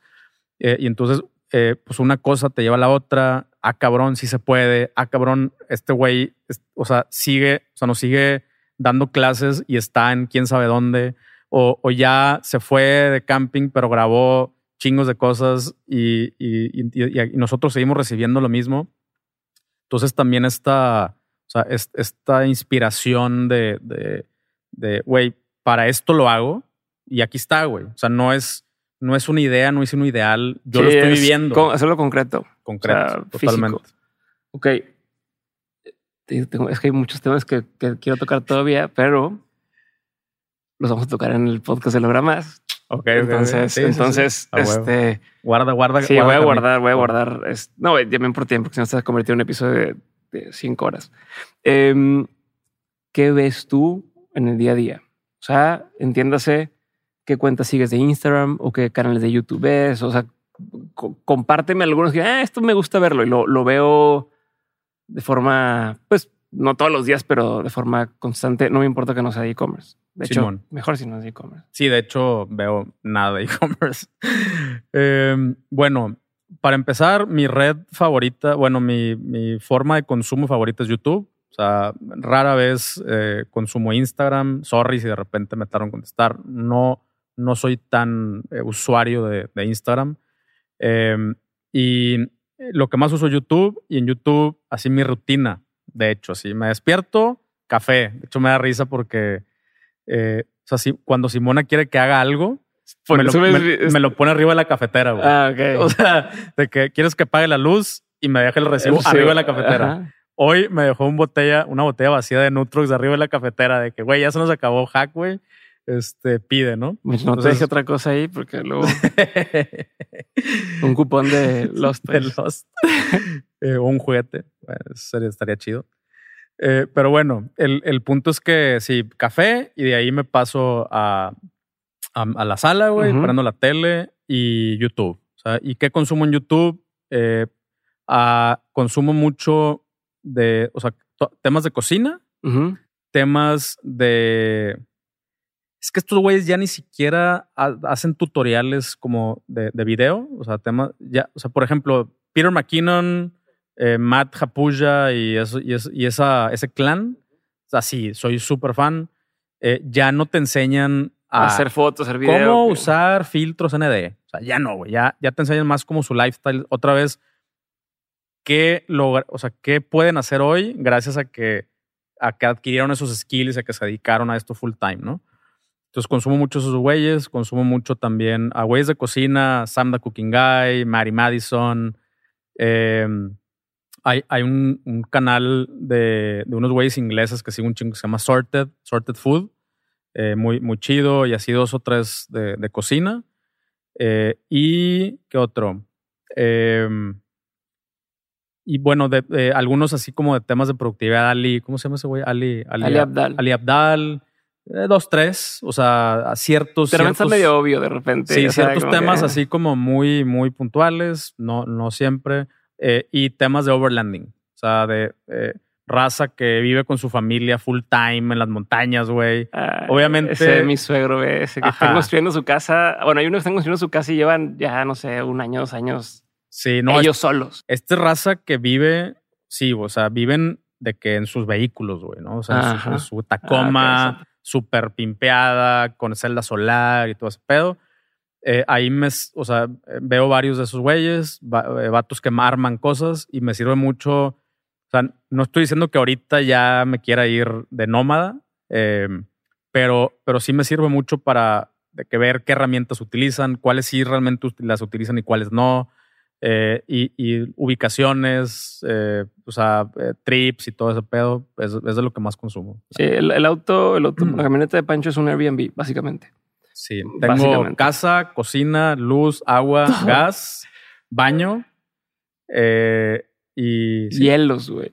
No, Sí, bueno, pero, un hace- refri. pero no, pero ajá, un refri. Mejor la pasada, no me acuerdo que, no me acuerdo qué era que estabas con eso y te dije, ay, ni de pedo tienes tal. Ah, mira, sí, sacabas una, no me acuerdo qué fue. Sí, Pero pero sí. refri. Sí, o sea, ya, o sea, el refri tiene dos espacios, uno lo puedes hacer congelador. Creo que traías Sí. paletas heladas, algo así. Traía nieve de yogur. Ándale, que te dije, no mames, ¿cómo vas a ir a un- camping con nieve y te va a durar? Pues ahí tienes tu pinche refrigerador. Estás bien Sí. mal, güey.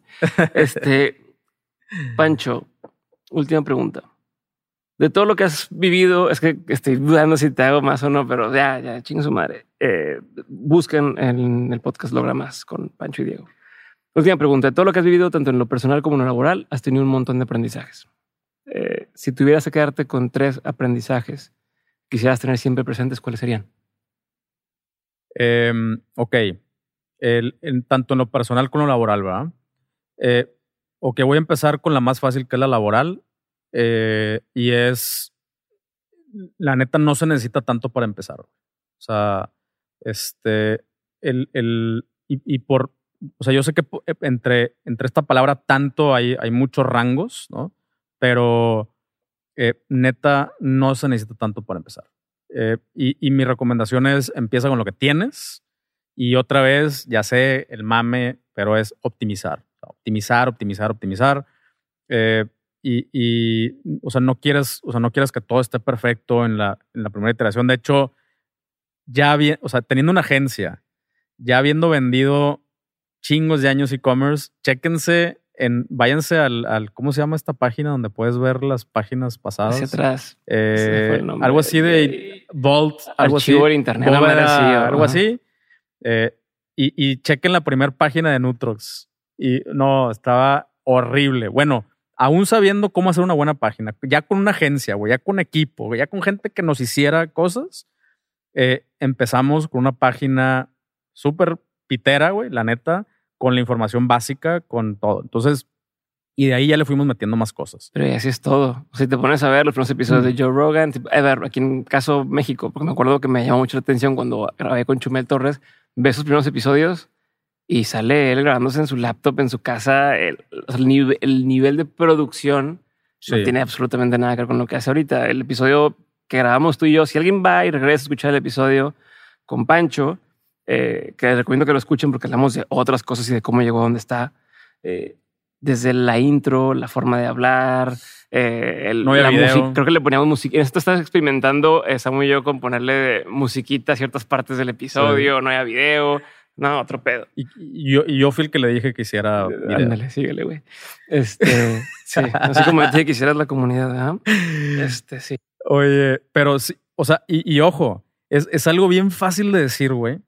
Y, y aunque también ya lo sé, sigo sin seguir mis propias recomendaciones, ¿no? O sea, por ejemplo, el, eh, cuando yo empecé el podcast, güey, este, que un día llegó una luz y se me iluminó y yo solito lo decidí. Eh, eh, o sea, me tardé, pinche, todavía un año, yo creo, que, puta, pero la cámara, y que si esto, y que si lo otro, y que si el micrófono, y que si sí, que si, y era puras pendejadas. Compré un, un, set de cámaras y luego lo cambié. ¿Te acuerdas que compraste un, una grabadora que tenía video que no, a huevo esto? Dije, no, güey, no vale puro. Super culera y, y, en, y en, o sea, en esas decisiones. O sea, pero cara, o sea, era más, eh, o sea, según tú, esto me va a resolver. Dije, no estás cagando, necesitas nomás esto que es más barato. Puras pendejadas, güey, la neta. Y, y ahorita digo, puta, hubiera empezado un año antes, ¿no? O sea, si, si no, no me hubiera clavado en esas pendejadas. Yo sigo cayendo en eso y, y es de las cosas, de los consejos más fáciles, pero más difíciles de seguir.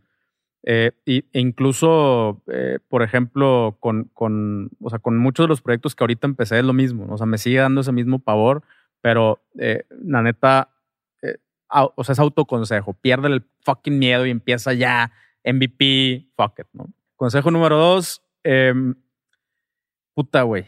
Eh, el, balance, güey. Otro consejo bien fácil en, principio, pero, pero sí, eh, no, no, te claves tanto eh, con, tu negocio.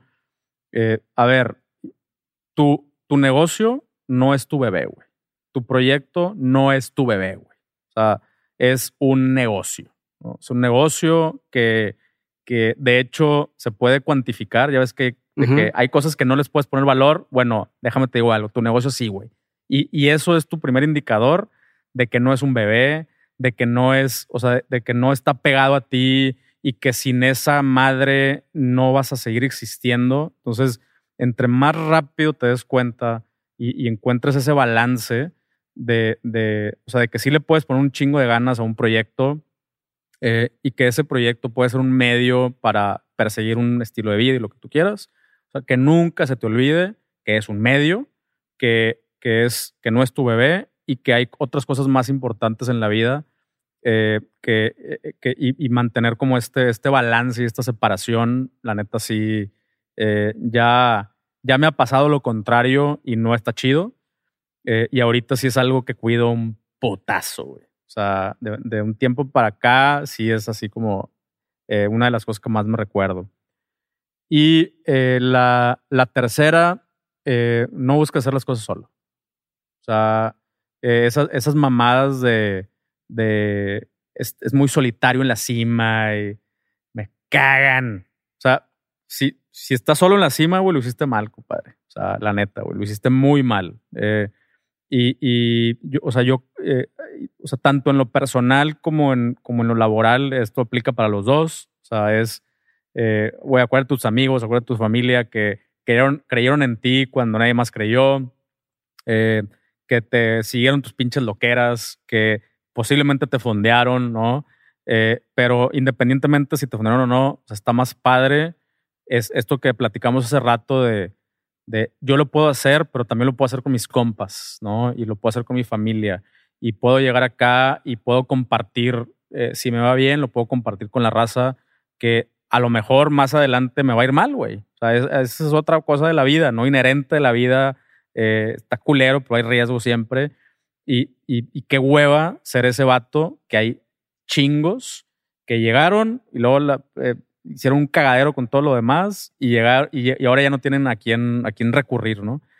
Eh, entonces, eso, eso la neta para mí es eso. O sea, como no busca hacerlo solo, está más padre hacerlo acompañado.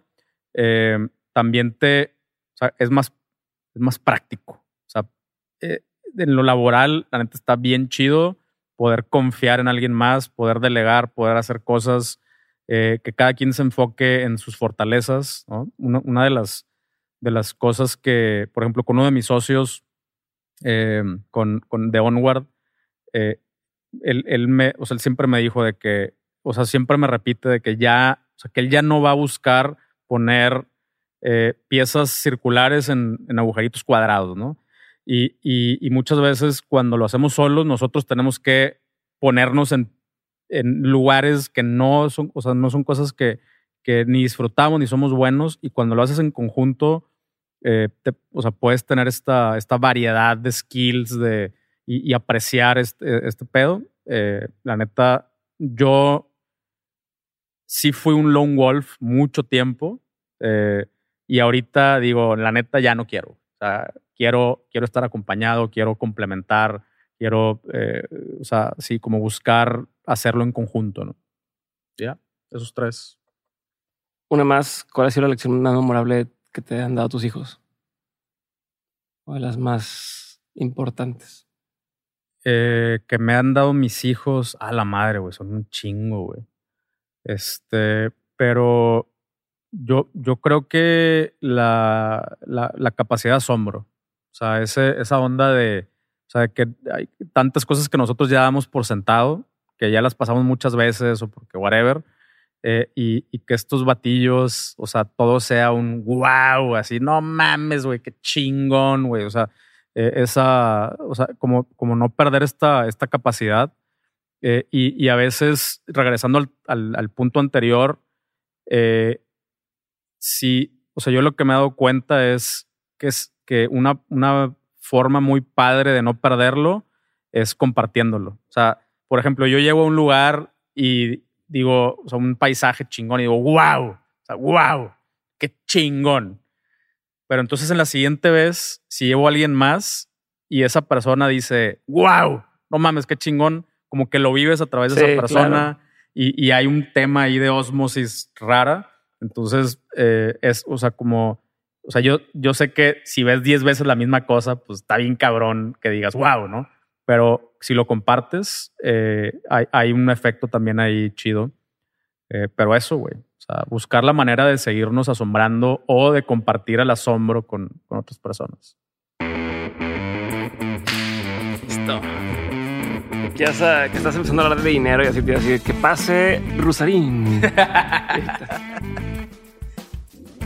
Gracias por haber escuchado este episodio con Pancho Mendiola. Si te gustó, no olvides compartir en tus historias de Instagram lo que más te gustó o lo que más te quedó grabado. No olvides etiquetar a Pancho que está en Instagram como arroba pancho-mendiola. Y además puedes seguir la cuenta de su podcast en arroba un millón al mes. Cuando escuches esto, si lo escuchaste en jueves, probablemente yo voy a estar en Ciudad de México porque estoy por grabar un episodio muy especial.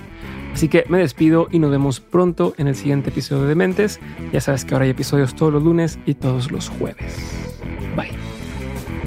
Thank you.